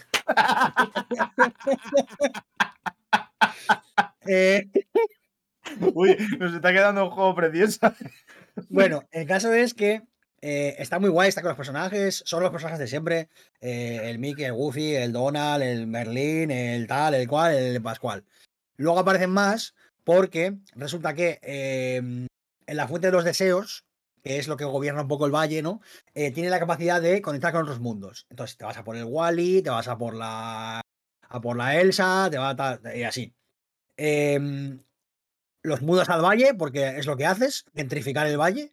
Esto es realmente lo que haces. Es gentrificas el valle, te traes a la, te traes a la Bayana y le pones ahí en la playa una casa, te traes a la Úrsula también, la, la- la sacas de ahí, sin más. Esto es IRLD también, pues esto es lo que han hecho también de llevar a gente de la frontera y los han llevado a la casa de, Sí, sí. del Biden y esta gente. Lo mismo Bueno, también. el caso es que aquí lo guay también es que los personajes malos siguen siendo malos, pero hacen cosas buenas. Entonces, también puedes estar con ellos sin problemas, ¿no? Eh, hasta aquí todo guay, que es vivir en un mundo donde, pues donde, donde existe, pues Wally, por ejemplo. Wally puede ser tu amigo. Me parece lo más guay que hay, porque Wally es adorable, a pesar de que solamente diga Wally y ya no diga nada más. Y solo ruidos y haga "Ué", y de vueltas, me parece. Claro, el es que si hiciera algo más sería peor. Claramente. Sí, pero es muy adorable y me gusta mucho. Em, entonces, eh, hasta ahí todo, hasta ahí lo, lo bueno. Ahora viene todo lo malo. Y es que Disney Dreamlight Valley es realmente un juego de granjas. Pero es un mal juego de granjas. Y ese es el problema más gordo. Para empezar, eh, Disney Dreamlight Valley comete un fallo eh, que me parece de locos, que es que no tiene horario propio. Sus horas funcionan con las horas del mundo real. Es decir, hay alguna misión que te dice, recoge un objeto por la mañana, un objeto por la tarde y un objeto por la noche. Ya, chaval. Uf. Y que a mí un juego me diga que tengo que Claro. jugar a las 11 de la mañana. Me va la juego a decir las copas de vino que me puedo. Mira, eh, vas a tener que fichar a las 9 de la mañana, a las 8 de la tarde y a las 12 de la noche. No hago caso a mi madre, te voy a hacer caso a ti, juego. Que imagínate que estás ahí a las 10 de la mañana jugando y de ala, hasta las 3 no puedes recoger el siguiente objeto. Guau, flashes por de mis Vietnam horas me lo ¿eh? Me han venido ahora mismo de Sí, sí, decir, Si "Uy, existiese, si existiese un ciclo de día y noche, tú podrías una tarde conseguir objetivos que te, eh, te, te obligan a jugar por la mañana. Pero Disney Dreamlight Valley dice, no. Si hemos llegado hasta aquí con mano de obra esclava, no va a ser el momento en el que introduzcamos horarios eh, flexibles. Entonces, ya para empezar es un fallo porque eh, claramente si tú solamente puedes jugar a las 5 de la tarde hasta las 7, va a haber un momento en el que se te va a bloquear el contenido porque no puedes hacer la misión. Luego, ¿cómo funciona la granja? Como todas las granjas de todos los juegos, ¿no? Pues tú ves que le das con la azada, se hace un hueco y plantas una cosa y la riegas. La cosa es que aquí no va por estaciones. Aquí lo que va es por eh, el acceso que tienes a, mm, a las diferentes tiendas de los diferentes biomas. En cada bioma que desbloqueas hay una tienda nueva llevada por Goofy, que por lo que sea de repente es un entrepreneur y tiene mazo puestos de, de- Es el único que tiene puestos además para venderte semillas. Monopolio, cabrón. ¿Cómo desbloqueas ver, los biomas? Es, es Disney, ha metido su propio lore en el juego también. ¿Cómo desbloqueas los biomas? Con puntos eh, de sueño. Estos puntos los consigues haciendo cosas. Por ejemplo, habla con un aldeano, ¿no? Habla con es el puto normal Mickey, ganar puntos de sueño cuando haces cosas. ¿eh? Eh, habla con el puto Mickey. Hazte una foto, eh, cosecha cinco verduras. Este tipo de cosas, ¿no? Volvemos al PlayStation Star este de antes, ¿no? Bueno, Y entonces desbloqueas nuevas, desbloqueas nuevas semillas que puedes plantar, eh, que algunas eh, tienen eh, el maravilloso tiempo de eh, cuatro horas para cosecharse, cuatro horas reales. Hostia, chaval. Como no hay ciclo de día y noche, evidentemente las cosas van por tiempo real. Es Un decir, juego de estos de Facebook de, tener como, tu- sí, sí, como un juego de móvil, como un juego de móvil que dejas- tío, me cago en Dios. ese lo, ese lo ame, literalmente. Bueno. Además, el progreso del juego es un progreso totalmente extraño y bizarro. eh, por todas partes. Porque hay momentos en los que sientes que no avanzas nada en absoluto. Que no tienes nada que hacer. eh, hay porque, claro, ¿cómo avanza la historia? A través de los personajes. Que dices, "Ah, eso está guay, ¿no? Conoces a los personajes y tal. Ya, pero es que tienes un pase de batalla para la, para la amistad. La amistad es un pase de batalla de niveles. Pase sea, de decir- batalla, la amistad. La amistad consiste en subir una barra de experiencia eh, de, de lo- de la, de la gente. Por ejemplo, haciéndoles regalos. ¿Qué pasa? Que el juego constantemente te fuerza a, a jugar mal.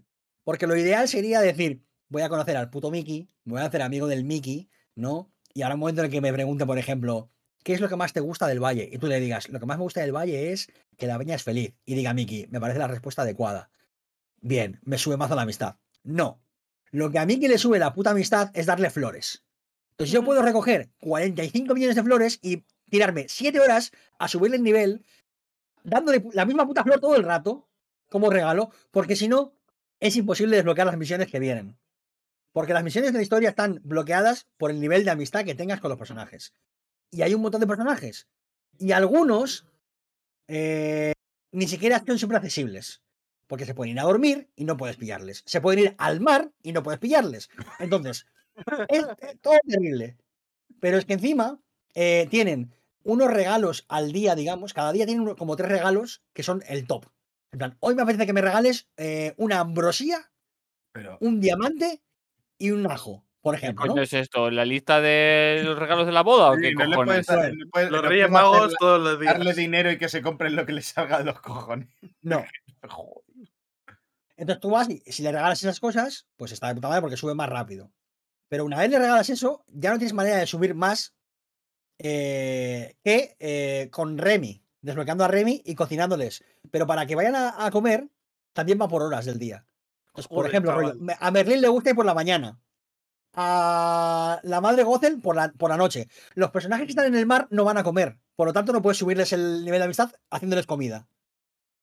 Porque Todo igual el progreso es así de extraño todo el rato, ¿vale? Y al final el juego te acaba forzando a, a- Como hay tanto desequilibrio entre, entre la experiencia que ganan los, lo- la amistad de los personajes, el dinero que ganas tú, lo que cuesta cosechar las cosas y tal, te- el juego te fuerza a explotar todo lo que puedas. Por ejemplo, hay ahora mismo en Disney eh, Dreamlight Valley eh, una burbuja de las calabazas. La peña está comprando calabazas a fuego para plantarlas. ¿Por qué? Porque una calabaza, una semilla de calabaza te cuesta 200 pavos. Cada vez que vendes una semilla, una calabaza completa, ganas 600. No hay que hacer matemáticas para, para saber que vas a ganar mucha pasta si plantas muchas calabazas. Pero, pero pasta de qué tipo. O sea, ahora mismo me estoy. Tienes dos, tienes dos currencies, tienes dos eh, monedas. eh, la, la del sueño, la de que te dan por hacer cosas, y la que ganas vendiendo, pues, por ejemplo, eso, pues tus putas calabazas, ¿no?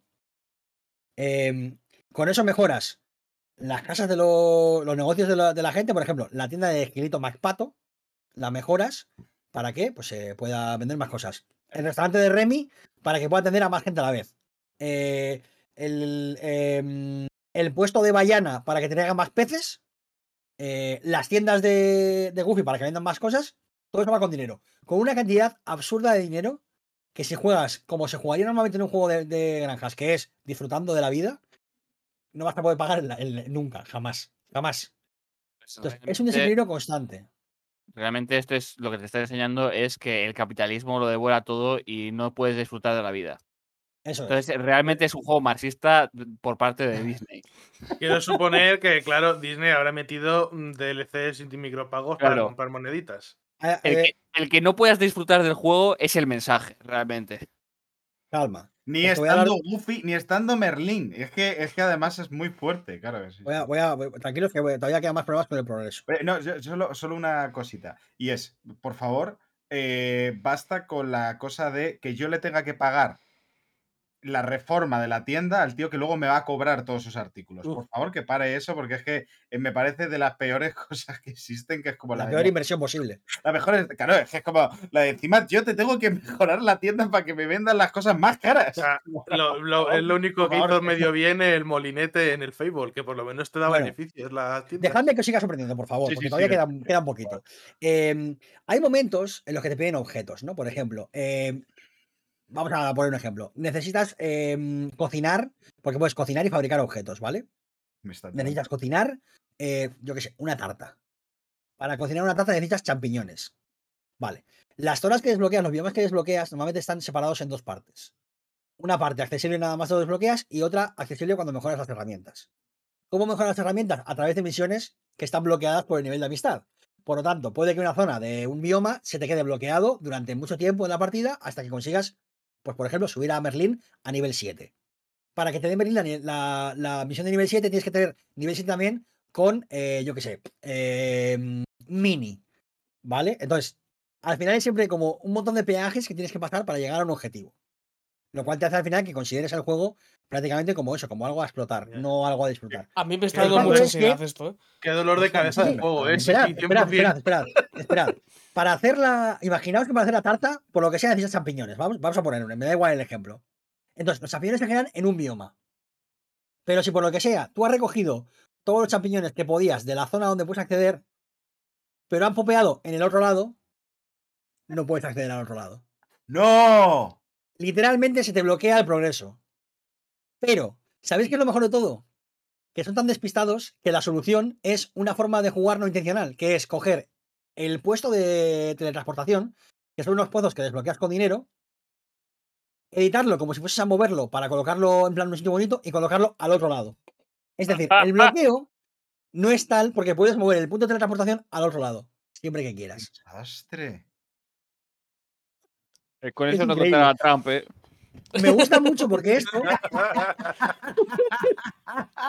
Me gusta mucho porque esto es una forma claramente no intencionada de jugar, pero que el juego te obliga a buscar y te obliga a pensar por encima de las posibilidades de gameplay. Y en ese sentido es maravilloso. Ojalá fuese algo intencional, pero no lo es en absoluto. Es como la lectura marxista de antes, ¿no? Que dices, ojalá fuese intencional. Es que ojalá. Es, es Ojalá. maravilloso. Te juro que es maravilloso. Porque puedes mover prácticamente todo en el mapa. Entonces, de repente hay unas setas que tú no puedes hacer, pero sí puedes saltar al otro lado con el, con el, con el pozo. Es, es, todo el rato el juego es así, constantemente. Eh, no, es que de verdad que no tiene ningún sentido nada. El, pro- el progreso está tan mal hecho que no te puedes imaginar. O sea, Sí, que, nos que lo que nos has contado, nos- vamos, me daba un cabezazo contra la pared cada cinco minutos con este juego, madre mía. Hay, luego hay momentos, hay una misión de mini. O sea, lo normal es tener muy poco espacio para guardar porque tienes un cofre eh, que tiene eh, como tres, dos, tres líneas de espacio. Que cuando mejoras la casa se amplía. Tío, pero eh, no se tiene que mejorar, no hay nada bien hecho. Bueno. La casa no cuesta poco de mejorar. Ahora sí puedes construir los dos cofres que tienen dos líneas. Entonces, al final tienes muy poco espacio, digamos, para guardar. Pues de repente se le ocurre a la puta mini que tienes que hacer un puto reloj antiguo que te cuesta una barbaridad de materiales, que te piden madera antigua, que no es tan fácil como la madera normal y no se puede comprar, y te pide rollo 200 de madera antigua. Farmearla es un coñazo que flipas. Pero es que encima te pide eh, como, eh, no sé, 50 eh, lingotes de hierro, que para hacer un lingote de hierro necesitas sacar 5 menas de hierro, que solo salen en dos biomas, que como mucho tienen igual a lo mejor 3 o 4 puntos de, de- mm, explotación de- de minería. Con lo cual es, sientes constantemente una artificialidad en, en cómo te frena el juego todo el rato. Todo sistema de progresión del juego, todo sistema de, de- de juego está hecho para que te frene y se te alargue. Es terrible, es tedioso y, y, y lo peor de todo, ¿sabes qué es? Que es que encima no se controla bien. Es que encima Vale. tienes, tienes momentos en los que eh, o sea, apuntar a donde quieres eh, plantar algo a veces es terrible. Eh, el sistema para seguir plantando cosas automáticamente no funciona del todo bien. Eh, cambiar de herramienta es muy fácil, eso es verdad. Pero en general nunca estás del todo a gusto con el juego. Y es una pena, porque todo el carisma ya está construido. Todo el carisma del juego ya está construido. Ya tienes a los personajes, ya existen, ya son queridos. No tienes que hacer nada ni para presentarlos. Todo el mundo conoce a, a, a Úrsula, todo el mundo conoce a Merlín, todo el mundo conoce a, Maui. No hace falta que me los presenten ni siquiera. Ya está ahí el, carisma. Tienes una historia relativamente bien. En plan, hay un misterio, tenemos que ver qué pasa. Hay momentos en los que está guay. eh, porque hay momentos gen- genuinos de decir, "Jo, ojalá saber qué pasa aquí, ¿no? ¿Cómo ha llegado la oscuridad aquí? ¿Qué ha pasado? Pero luego te das cuenta de que el juego es un placeholder. Es un placeholder, es un montón de ideas puestas como para pa- que parezca que hay un juego ahí atrás, pero no hay casi nada. No hay casi nada. Este juego yo creo que es un simulador de estrés para que los chavales cuando jueguen aprendan lo que va a ser luego el mundo real Eso y el es. estrés que van a sentir todos los Lo- días. Lo que No, voy a ah. hacer, voy a cambiar. eh, No es, no es un juego marxista. Lo que es es una estratagema que tiene Disney para crear un tipo de simulador de campo de esclavitud que después, cuando vayan a pongan un, digamos, eh, África Disney, puedan utilizar como tapadera para, eh, para expropiar cualquier tipo de de requisito o cualquier tipo de lo que sea que haya en la República Democrática del Congo. Antes de que se me olvide, eh, para, que veáis, para que veáis el nivel de, de ideas de implementación que tiene este juego, tienes una barra de- de estamina, de, cansancio, que se gasta cuando, cuando picas y tal, lo típico de un juego de granjas, eh, como Stardew Valley. Sí. Pero, pero, puedes recuperar esta, esta, mm, esta barra eh, eh, comiendo, por ejemplo, unos limones que te encuentras de puta madre, te los comes. Te sube la barra. Lo que más Pero es que da apetece de merienda. Un, un par No, de limones. pero, Es un placeholder para cocaína, ¿eh? Es un Claro, que no placeholder para las anfetas. que no hace falta. Porque como no hay sistema de día y noche, no puedes dormir. ¿Sabéis cómo se recupera la barra de estamina por completo? Entrando en casa. ¿Sabéis, ¿Sabéis qué mecánica existe desde el principio del juego? El, el teleport. Literalmente te puedes teleportar a la fuente y entrar en tu casa en 10 segundos. Pero entonces, ¿para qué pones esta Qué mecánica más bien pensada, ¿eh? Para molestar. Para joder, claramente. Es para joder. Es que está para molestar. Para que parezca que hay un juego detrás. Y me enfada mucho. Me enfada mucho porque toda esta crítica no es para tirar el juego por los suelos. Al revés, es para que nos demos cuenta de la oportunidad que hemos perdido de tener un juego genuinamente divertido, con un montón de personajes carismáticos que flipas, porque ¿sabéis cuál va a ser el siguiente personaje que metan eh, dentro del- de las actualizaciones gratuitas del juego? El puto Scar. Ahí va. Hay, hay villano con más. Aparte de Hades, hay villano con más carisma en Disney. Hay pocos villanos con más carisma en Disney. Scar es un personaje de la hostia. Pero va a entrar tardísimo. Y ¿sabéis qué es lo peor? Que cuando vas al palacio a entrar al mundo de, de Bayana o al de Elsa o al de Wally, ves un montón de puertas a las que no puedes acceder. Y este es un poco la, es la metáfora de este juego. Hay un montón de cosas a las que no puedes acceder o no funcionan o parece que están pero no están. Y es triste porque creo que es un juego que podía haber hecho muchas cosas muy guays, que tiene incluso a veces alguna idea guay, alguna idea chula, pero que no deja de ser un producto totalmente despreciado y vendido eh, para que te lo compres por la pura nostalgia, por el puro placer de, tener a Mini ahí al lado. Y es muy triste el, maltrato a este juego em, y la, ocasión perdida es, es, es que de verdad que es terrible. Porque de verdad que creo que hay intención de hacer algo decente, de hacer algo guay. Y es que me da rabia que no sea un juego de granjas ni siquiera interesante en muchos sentidos. Me da pena cómo se desperdicia la posibilidad de crear em, pues unas relaciones con unos personajes que sean chulas. Que es que Stardew Valley lo hace mejor. Y en Stardew Valley no conoces a nadie cuando llegas al pueblo. Y aquí conoces a los personajes. Y no sientes que tengas una conexión con Berlín. Sientes que Berlín te pone un trabajo. Y que tienes que contener a Berlín para que te des la misión de los cojones. Porque estás hasta la polla para llegar al puto nivel 10 de amistad. Y una vez llegas al nivel 10 de amistad. Y todo el mundo es amigo tuyo. Se supone. Porque realmente lo que que te ha hecho es pedirte cosas. No te vuelven a hablar para nada. Es que además es como un error como muy de abulto, ¿no? O sea, al final, si hay, una de las cosas como más típicas, ¿no? Es ocultar esas barras de progreso, con solo eso, bueno, con solo eso, haciéndolo bien, haciéndolo tal, como que ya no sientes que estás haciendo un trabajo, que te han mandado esto para completar unos objetivos como si estuvieses en, en tu puto curro, ¿no? Diciendo, oye, que tenemos que llegar a los objetivos mensuales. Tú, "Bueno, o gra- bien por ti, ¿no? Empresa, pero yo tampoco tengo más motivación que, que me vengas aquí con el látigo. Y aquí, eh, o sea, si, si es más orgánico en ese sentido de que de pronto tú llenas esa barra haciendo favores a, a Miki que, que- te los puede sugerir, ni siquiera decir e- específicamente, es como, no sé, es que es como, como falta de sutileza, ¿no? De, o sea, es como meterlas, sí, placeholder, ¿no? Como haber puesto las ideas ahí a, a, a Buco para que se vean bien y luego no haber querido hacerlas más, no haberle dado la vueltecita de hacerlas más sutiles para que se sientan mejor, ¿no? Es un poco... Sobre todo lo que, lo que creo con, con Disney, eh, con Disney Dreamlight Valley, es que había la oportunidad para hacer algo con, un- con una dirección.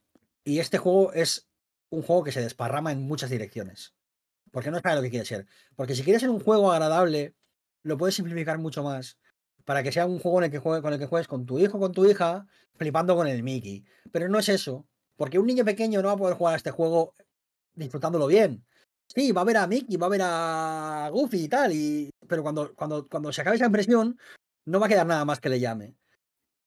Un adulto le va a pasar lo mismo. Y habrá gente que disfrute de este juego, porque al final no deja de ser un juego de granjas que tiene una satisfacción en la recompensa, en el repetir la rutina, tal, todo este rollo.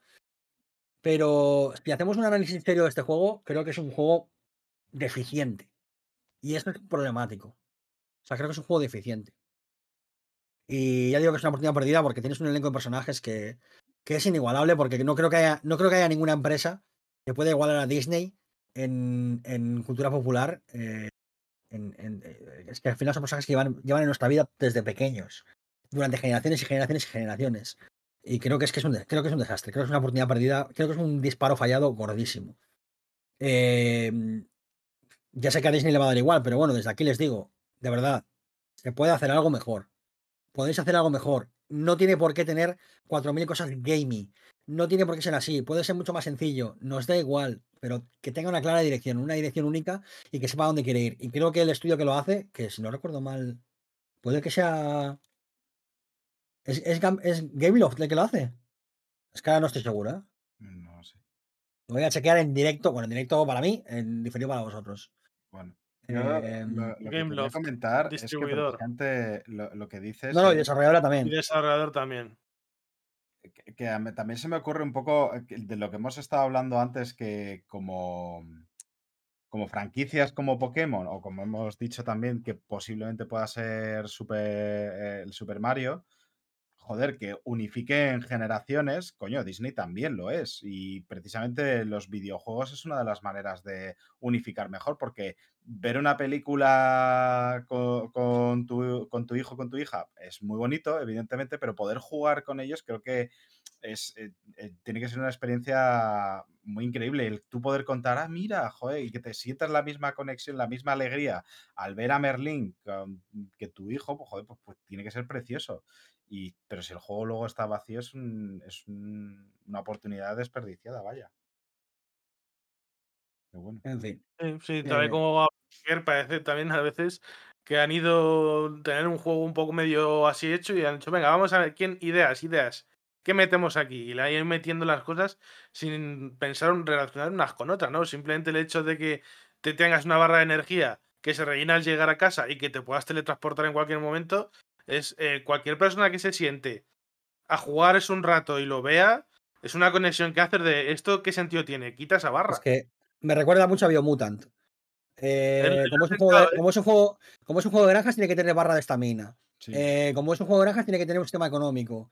Eh, pero como es un juego de Disney, tiene que tener no sé qué. Y al final, lo que digo, es un juego que no sabe, no sabe lo que quiere ser muy bien. Y Fíjate. es, un- es una decepción. Juego de granjas que no tiene nada de eso y que es increíble, el Spiritfarer, por ejemplo. Y no- pero- O sea, que al final es saber lo que quieres transmitir, lo que quieres hacer y parece que no han dado. Claramente no tienen una idea clara de lo que querían hacer con este juego. Pues sí, meter al Mickey y a... Aparte de eso, pero claro, eso, eso no es ni una idea, prácticamente. Bueno, es un concepto. Eh, nada más.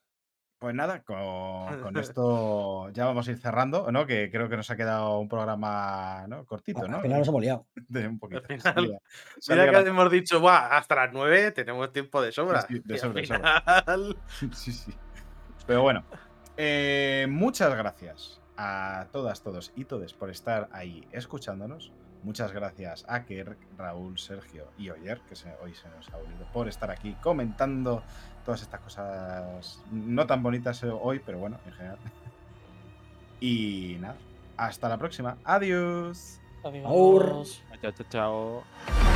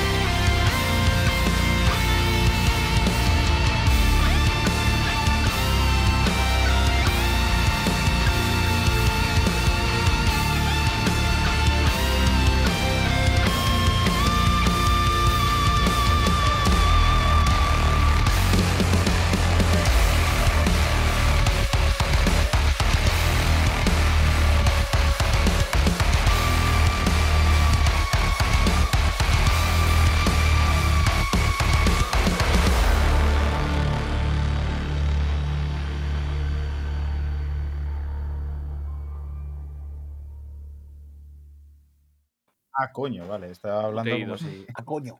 Ah, coño. Muy bien.